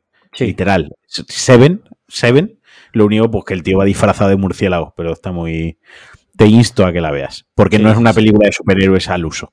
Sí, no ¿me, conminas a que le dé una oportunidad? ¿Me conminas a que le dé una oportunidad? bueno, trata, trata un tema muy, muy actual, ¿no? Eh, el villano es gimliano al final, ¿no? O sea, lo que trata... es decir, lo tenías que decir, ¿no? Lo tenías que decir, ¿no? Sí. Ahora que mencionas a ese caballero, yo no sé quién es, y a mí me pasa una cosa que es que yo se escucho con fruición, tengo ganas de que llegue el miércoles como buen Patreon para escucharlo y tal, pero como nunca estoy en el grupo de Telegram, no sé muchas veces a qué cosa hace referencia el tampoco y tal, y no entiendo nada. Él tampoco está, no te preocupes. Sí, sí, sí. No, pero a, lo que iba es que lo trata mucho el tema incels, mucho el tema de Internet, radicalización de Internet, eh, la gente cómo compra mensajes de odio y, paga la... Eh, desfoga su frustración hacia la sociedad y tal, etc, etc. Tiene ese mensaje ahí detrás que es un poco en torno a lo que juega la película y ya te digo, insto a ti y a quien no la haya visto, quizás por el prejuicio de es una película de superhéroes, ¿no? A que la vea porque creo que es la película de, de, Batman del personaje que menos acción tiene de todas las que se han rodado, ¿no? Y, todas las que se ha hecho. Acción, acción, tiene tres escenas de acción, creo, ¿sabes? No, El resto de la película es, es un thriller policíaco. Sí. Hmm. Muy bien, pues, ¿qué os parece si hablamos de videojuegos? Bueno, no sé si Javier quiere añadir algo más, ya que vamos a pasar a las eh, secciones fijas. Eh, no, no, he hecho el gesto ese así con la cabeza porque has dicho lo de videojuegos, ahora te cuento. Ah, vale, cuéntame, pues cuéntame. Empieza tú, empieza tú.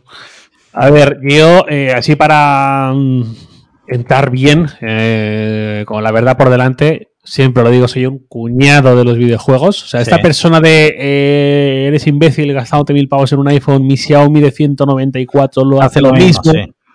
Eh, y mejor, ¿no? Pues eh, yo soy ese, pero con los videojuegos. Yo soy un jugador de FIFA, del GTA cuando sale, cuando sale, luego no juego a GTA Online.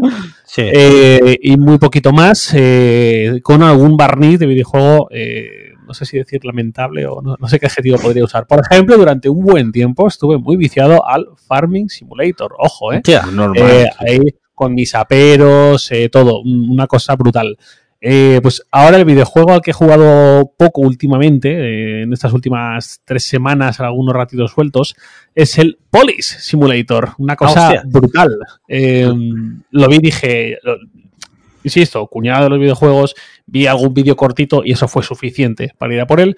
Y el, ese poquito vídeo que vi, pensé, hombre, esto es GTA, pero desde el otro lado, ¿no? En vez de huir, tienes que perseguir, ¿no? Mola. Vale, pues me lo... Sí, dime. No, te, te voy a decir, ¿puedes eh, matar impunemente a personas de raza negra? Eh, si no acabo en la audiencia nacional con vosotros, no sé cuándo. Em, eh, bueno, decía que me lo puse en la Xbox. Em, ah, que está para la consola y todo. Sí, para la 4 también. ah, vale, vale, no lo sabía. Pregunta no capciosa a vosotros expertos en videojuegos, sobre todo Marquino con su trayectoria de podcast digital. ¿La Xbox Series S es consola de cuñado? Eh, no, que va, que va. Ah, bien, entonces bien. Vale, pues me instalé el Poly Simulator en mi Xbox Series S, una consola no de cuñado, según fuentes oficiales. Sí. Y ya digo, yo iba con el mood este de eh, GTA al revés. Eh, me va a tocar perseguir a los malos, el helicóptero, o lo que sea, vale. Pues me, nada, se empieza la partida enseguida y me dicen que eh, mi primera misión es controlar eh, el, tráfico, no, eh, los aparcamientos, es decir, que la gente que ha aparcado en la calle haya aparcado bien. No tengo coche patrulla, no voy con acompañante, voy yo solo. Entonces tengo que ir por una ciudad ficticia que no sé si está ambientada en alguna. Es la típica ciudad post Segunda Guerra Mundial de Estados Unidos con calzadas súper anchas, calles muy anchas y tal y pues tipo lo que podría ser algún barrio de Los Ángeles, a lo mejor algo así. Y, um, y nada, pues va ahí tu policía y con, un, creo que es apretando el stick derecho, me parece que es, eh, te pones o te quitas la gorra. Entonces yo elegí ponerme la gorra de policía y eh, ir por ahí caminando, además súper lento porque me costó tiempo eh, descubrir que activas un modo para correr. Si yo iba caminando, me recordaba al Red de Redemption cuando tenías que trotar un montón de tiempo, pues algo así. Y iba caminando vigilando que los coches estuvieran bien aparcaditos, porque tiene más misterio del que parece. Por ejemplo, eh, si están demasiado lejos de la calzada, es multa. Si tienen las ruedas apoyadas encima de la acera, es multa. Pero eso es real. Están aparcados en el sentido opuesto a la conducción, es multa. si tiene el parquímetro vencido, es multa. Los parquímetros, ya sabéis, esos parquímetros estúpidos que usan en Estados Unidos, que hay uno, o sea, optimización brutal, un parquímetro por plaza de aparcamiento. Y tú ves ahí en un una ruleta de estas si está verde o si está rojo, ¿no? Si está en fecha, en hora o si está expirado. Vale, pues yo tenía que ir ahí pues como un sexador de pollos, agachando la cabecita, mirando si el parquímetro está en verde o está en rojo. Pero un montón de rato. Yo decía, madre mía, que estoy cayendo bajísimo. Y nada, estaba ahí mirando eh, tal. Luego, encima, tú cuando vas haciendo cosas, si lo has hecho bien, acorde a la normativa, ganas puntos, pero si lo haces mal, pierdes puntos. Entonces yo ponía una multa a un tío con el parquímetro en rojo y claro, hay un montón de normas que no sabes, eh, que te tienes que leer, pero que quien se lee un montón de normas antes de leer un videojuego. Entonces yo ponía un tal, pierdes puntos, una multa. Y yo, pero si este tío tiene el parquímetro en rojo. No, es que tienes que fijarte que en la matrícula minúsculo hay un loguito de discapacitado y esos pueden aparcar todo lo que quieran aunque no tengan el ticket de parquímetro. Pues así un montón. Eh, coche que está aparcado fatal, del revés no sé qué, multa. No. Este no, porque aquí puede aparcar, porque si te fijas en el parabrisas en la esquina, tiene el logo de la empresa no sé qué, que es la empresa de taxis de esta ciudad, privados, que parecen coches normales. Eh, pero, pero, pero, qué locura es esta de juego. Bueno, eh, pues así, así me sentía súper estúpido, pero no podía parar. Luego ya me dieron mi radar manual, que fue un momentazo, porque vas ahí con el radar. Ascendieron, eh, un radar. Sí, exacto, exacto y vas ahí controlando que los coches no vayan a más de, según la calle, 25 o 35 millas por hora. Bueno, una cosa súper estúpida. Eh, me quedé en cuando me dieron el coche, que esa es otra. Tú te dan el coche, eh, yo no sé vosotros, pero un cuñado de videojuegos como yo, yo hago el mal, yo corro, yo choco, yo, ¿no? ahí, hasta puedes y debes poner los intermitentes antes de hacer los giros respetar el límite de velocidad, cosa de estas. Bueno, no sé cuánto me voy a durar con ese juego, pero claramente es lo que yo esperaba. Me da, ansiedad, me está dando escucharlo. el juego ese. Entonces, por lo que comentas, entiendo que recomiendas, ¿no? Si te gusta mucho el rollo, sí, pero vamos, eh, yo no sé cuánto me voy a jugar, sinceramente. ¿Tiene su punto alguna cosa? Eh, pero ostras, es que, claro, si vas con la mentalidad de.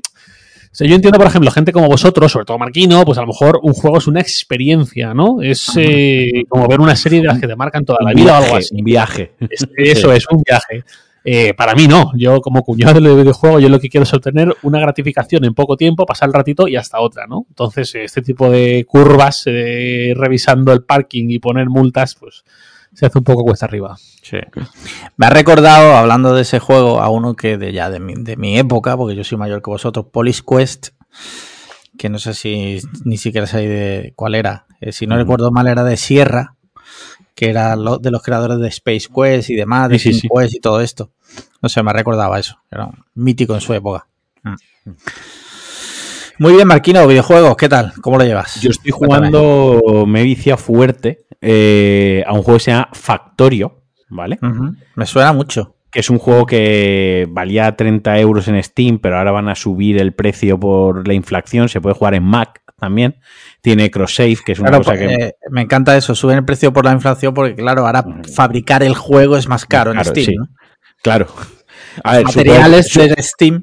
Supongo que a la, gente del estudio pues le costará más llenar la nevera y, querrán también que se ajuste todo, ¿no? Eh, pero bueno, el juego es un juego de automatización. Eh, su nombre Factorio le viene muy bien. O sea, tú te has estrellado en un planeta y eres un ingeniero, entonces tú tienes que empiezas sin nada, pues a, a, coger leña, a coger carbón y a coger cositas, y empiezas, pues pones una perforadora que saca carbón, ¿no?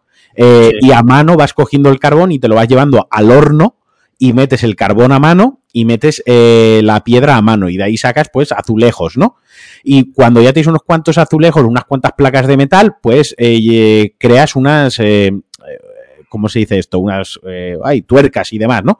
Entonces puedes ya construir un brazo robótico, luego ya puedes construir una cinta, luego puedes construir una caja de madera. Entonces, cuando te das cuenta, estás automatizando procesos como pues la cinta saca el carbón, el carbón automáticamente va por, por la, extractor, lo mete la cinta, viaja por la cinta, hay un brazo que coge el carbón y se lo pone al horno, a la vez hay otra cinta que está trayendo piedra al horno y los adoquines que saca el horno te los está guardando en una caja que cuando se llena, esa caja viaja a otro sitio donde se aprovechan para hacer el no sé qué, ¿vale?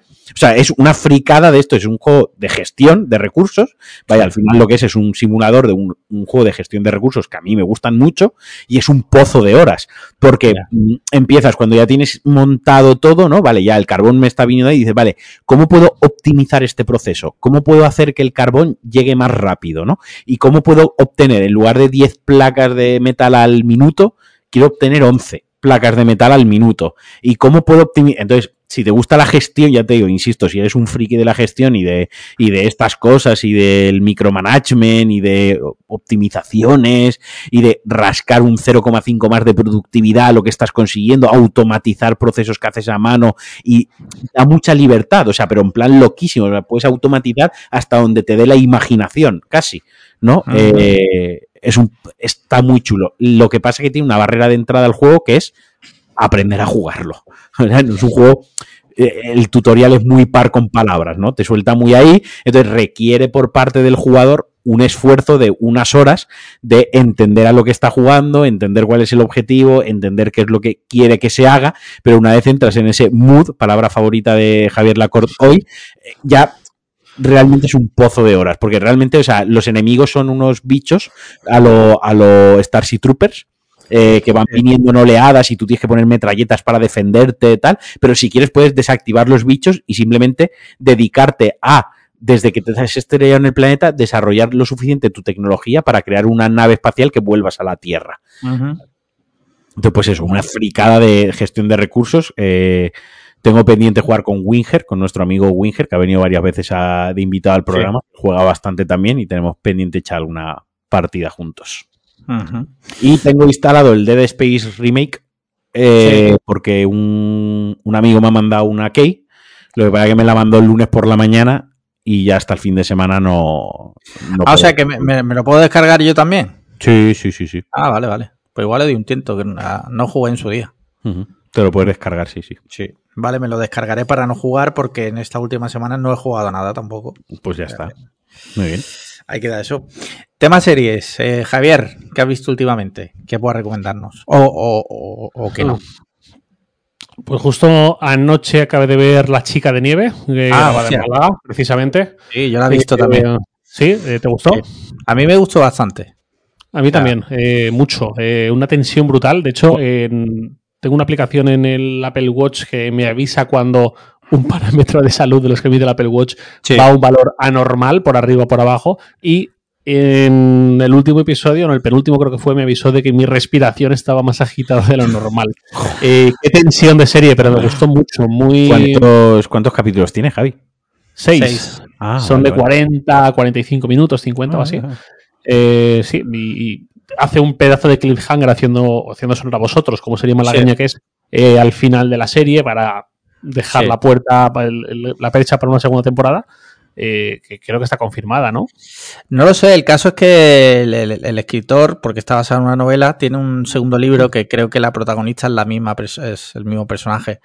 Así que yo me imagino que tirarán por ahí porque ha sido top 3 en todos países hispanohablantes. Entonces, si funciona, yo me imagino que confirman seguro segunda temporada.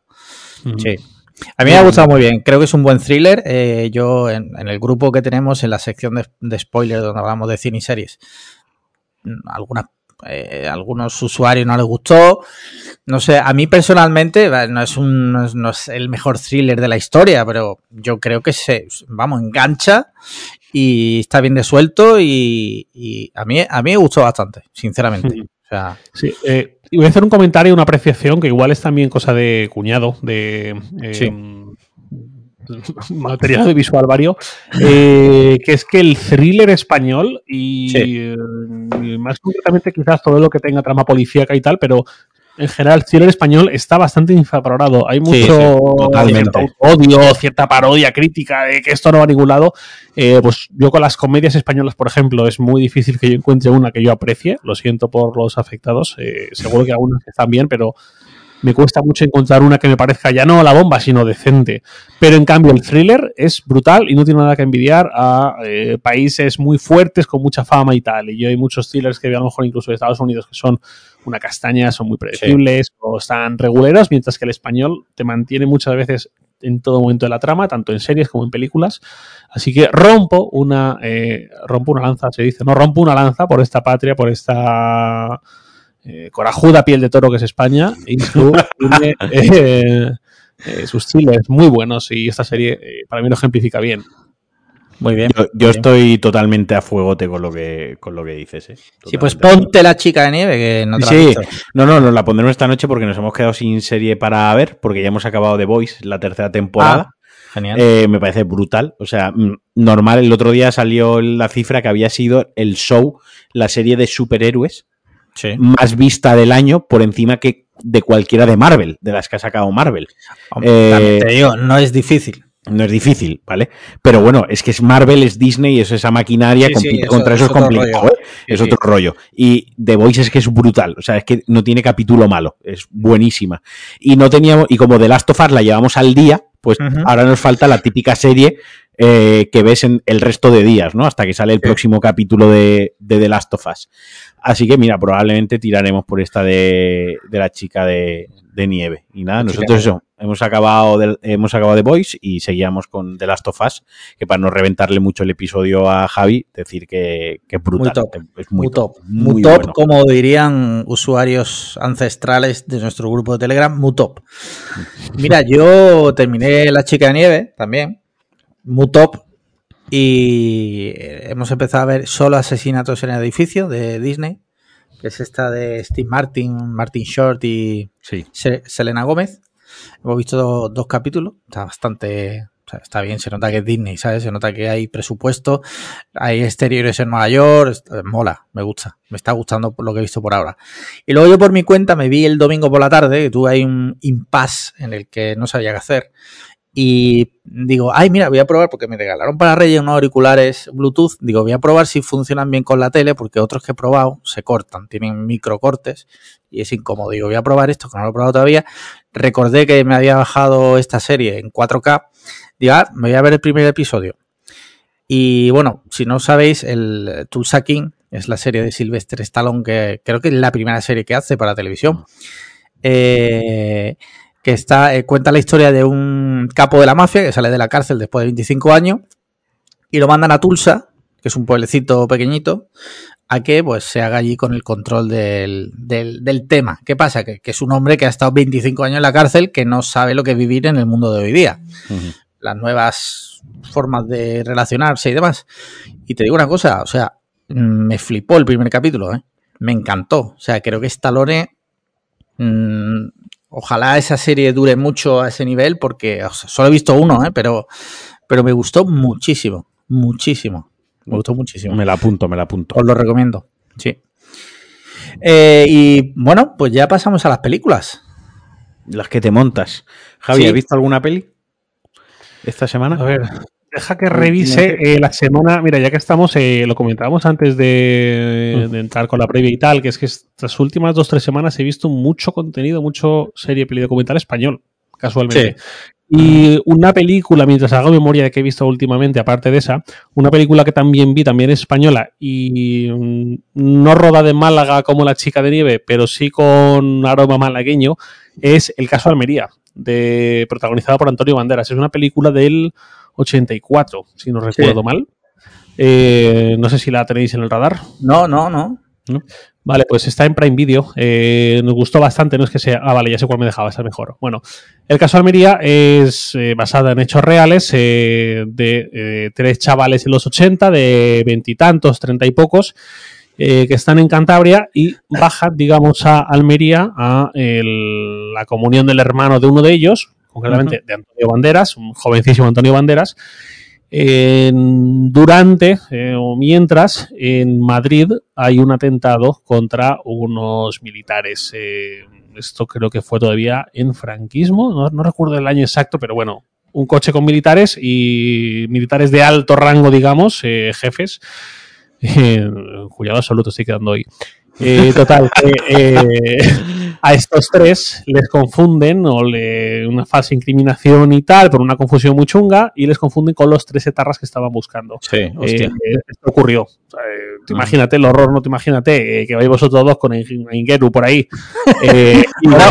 ojo, ojo, a Ingeru, ojo. Hasta aquí podemos leer, ¿no, señora gente? pues eso, eh, todo lo que pasa con ellos, ¿no? Eh, muy bastante dura, bueno, y, hablan también de no solamente el suceso, sino la investigación posterior, el juicio y tal, y está muy bien hecha. No recuerdo de qué año es eh, La Rabia, mira, creo que la tengo por aquí delante. Sí, es del 84, pero el suceso creo que es eh, justo anterior, no, no sé. Sí, en el 81 estoy viendo aquí. Pues justo, vale, pues 81 y 84 la peli. Eh, ya digo, bastante recomendable Agustín González, Juan Echanove, no hay muchos rostros aquí muy históricos del cine español, aparte de Antonio Banderas. Y la que vi recientemente que no recordaba, sorprendentemente, porque la había visto mil veces pasar por el carrusel buscando algo que ver y había escuchado el título y tal, y nunca la había puesto hasta este fin de semana, fue la película Un Franco 14 pesetas, ah, protagonizada por eh, Javier Gutiérrez y como protagonista y director y guionista Carlos Iglesias, célebre Benito de Manos a la Obra, eh, que hacen una peli ambientada en los años 60 en la que estos dos, que son de Madrid, se van a Suiza, emigran para trabajar y todo lo que pasa después y tal. Eh, me gustó mucho más de lo que yo pensaba que me iba a gustar. No voy a decir que sea aquí la gran obra maestra, pero está, está muy bien hecha. Está, eh, se nota un poco el Carlos Iglesias, el muy pájaro, se nota que además de actor es director y es guionista, porque se nota mucho cuando alguien eh, tiene esa triple corona y las licencias que se permite con según qué actrices, pero eh, bueno, sin más, pero como película me gustó mucho. Vale, vale, vale. Muy bien, Marquino, ¿tú has visto algo así reseñable? Sí, yo vi, una, yo vi una que está ahora mismo en el cine que se llama The Offering. Ah, eh, que tú y yo vimos el tráiler, ¿te acuerdas? Una de miedo que cuando fuimos a ver Meg, eh, Megan, que pusieron esa de. que pusieron el tráiler que era en una, una morgue de una familia judía, ortodoxa y tal, ¿vale? Es un cagarro de película, ¿vale? Una mierda con un piano. Una, mierda con un piano. Pero es que vi una película todavía más mierda eh, que se llama Snowfall, que ojo al planteamiento, ojo al, al, plot, son unos chavales que se van a una un fin de semana a una casa de, de uno de los chavales, ¿no? Y cae una nevada y se quedan sin electricidad y el enemigo aquí es el frío.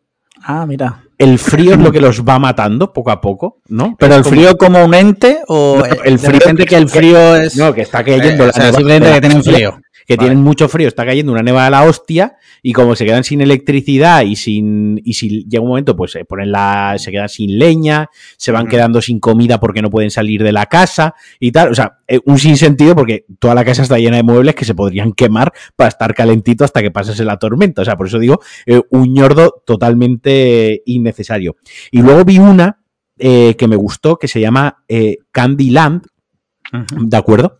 Que está ambientada en, en- en Estados Unidos, bueno, aquí en España también pasa, pero en Estados Unidos es mucho más habitual, que en las típicas eh, estaciones de servicios para camioneros, Sí. pues suelen haber eh, prostitutas, ¿de acuerdo? Entonces la película Bash es una película de, de asesinatos, de es que no quiero reventar mucho tampoco el tema, que pues bueno, en, en, Candyland, que es como se conoce en la radio entre los camioneros, esa parada para los camiones, pues de repente empiezan a morir brutalmente asesinados eh, tanto clientes, consumidores, ¿no?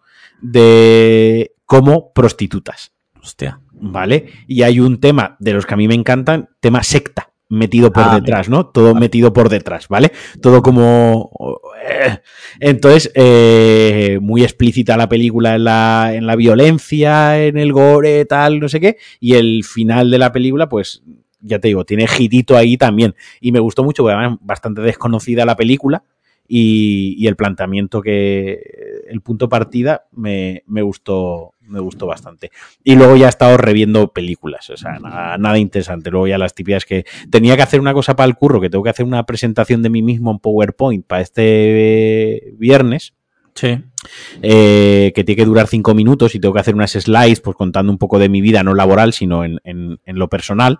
Entonces, pues mientras lo, lo preparaba con él en el sofá, pues pusimos eh, todas las de los Juegos del Hambre, me puse todas las de John Wick, me puse cosas de películas de estas que te pones en piloto automático que te hagan compañía mientras estás haciendo cosas con el portátil, ¿no? Y entonces, ya te digo. Pero así de películas nuevas, esas, esas dos, esas tres fue la que vi. Pero la de la cabaña, esa del frío, eso es malísimo, tío, como una pata en los huevos. Ya. Ya. Mira, yo he visto dos pelis, una de Netflix que se llama You People, que es de Jonah Hill. Eh, me ha gustado bastante, bastante. Y además va de cliffhanger, porque va de dos, dos que tienen un podcast. ¿Ah, sí? Y él se enamora de una chica, bla, bla, bla, se confunde. eh, resulta. Habla de relaciones interraciales y de lo, por lo visto, porque yo no tenía ni puta idea de esto, en Estados Unidos sigue siendo muy difícil que una relación interracial entre un negro y, una, y un blanco, un chica, chico, chico, chica, lo que sea, es, es complicado porque hay muchas diferencias culturales todavía a día de hoy, ¿no? De hecho, el padre de ella es Eddie Murphy, que aquí está bastante contenido.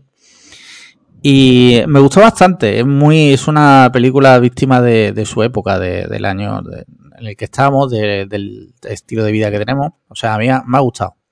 Y no se hace especialmente larga, está guay. Y luego he visto otra, pero si te parece, esa la hablamos en el especial de los Oscars porque está nominada al Oscar. Es Vale. Triangle, of, Triangle of Sadness. Vale.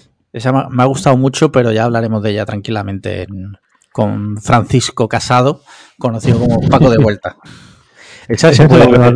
que siempre decís que es viejísimo? No. ¿El qué? ¿El qué? No, no, no es él, no es él. Dices, Ah, no, ese ah, Ah, no, no, no, ese es Paco de Best. Paco de Ah, vale, es que ves, me, me falta lore. Sí.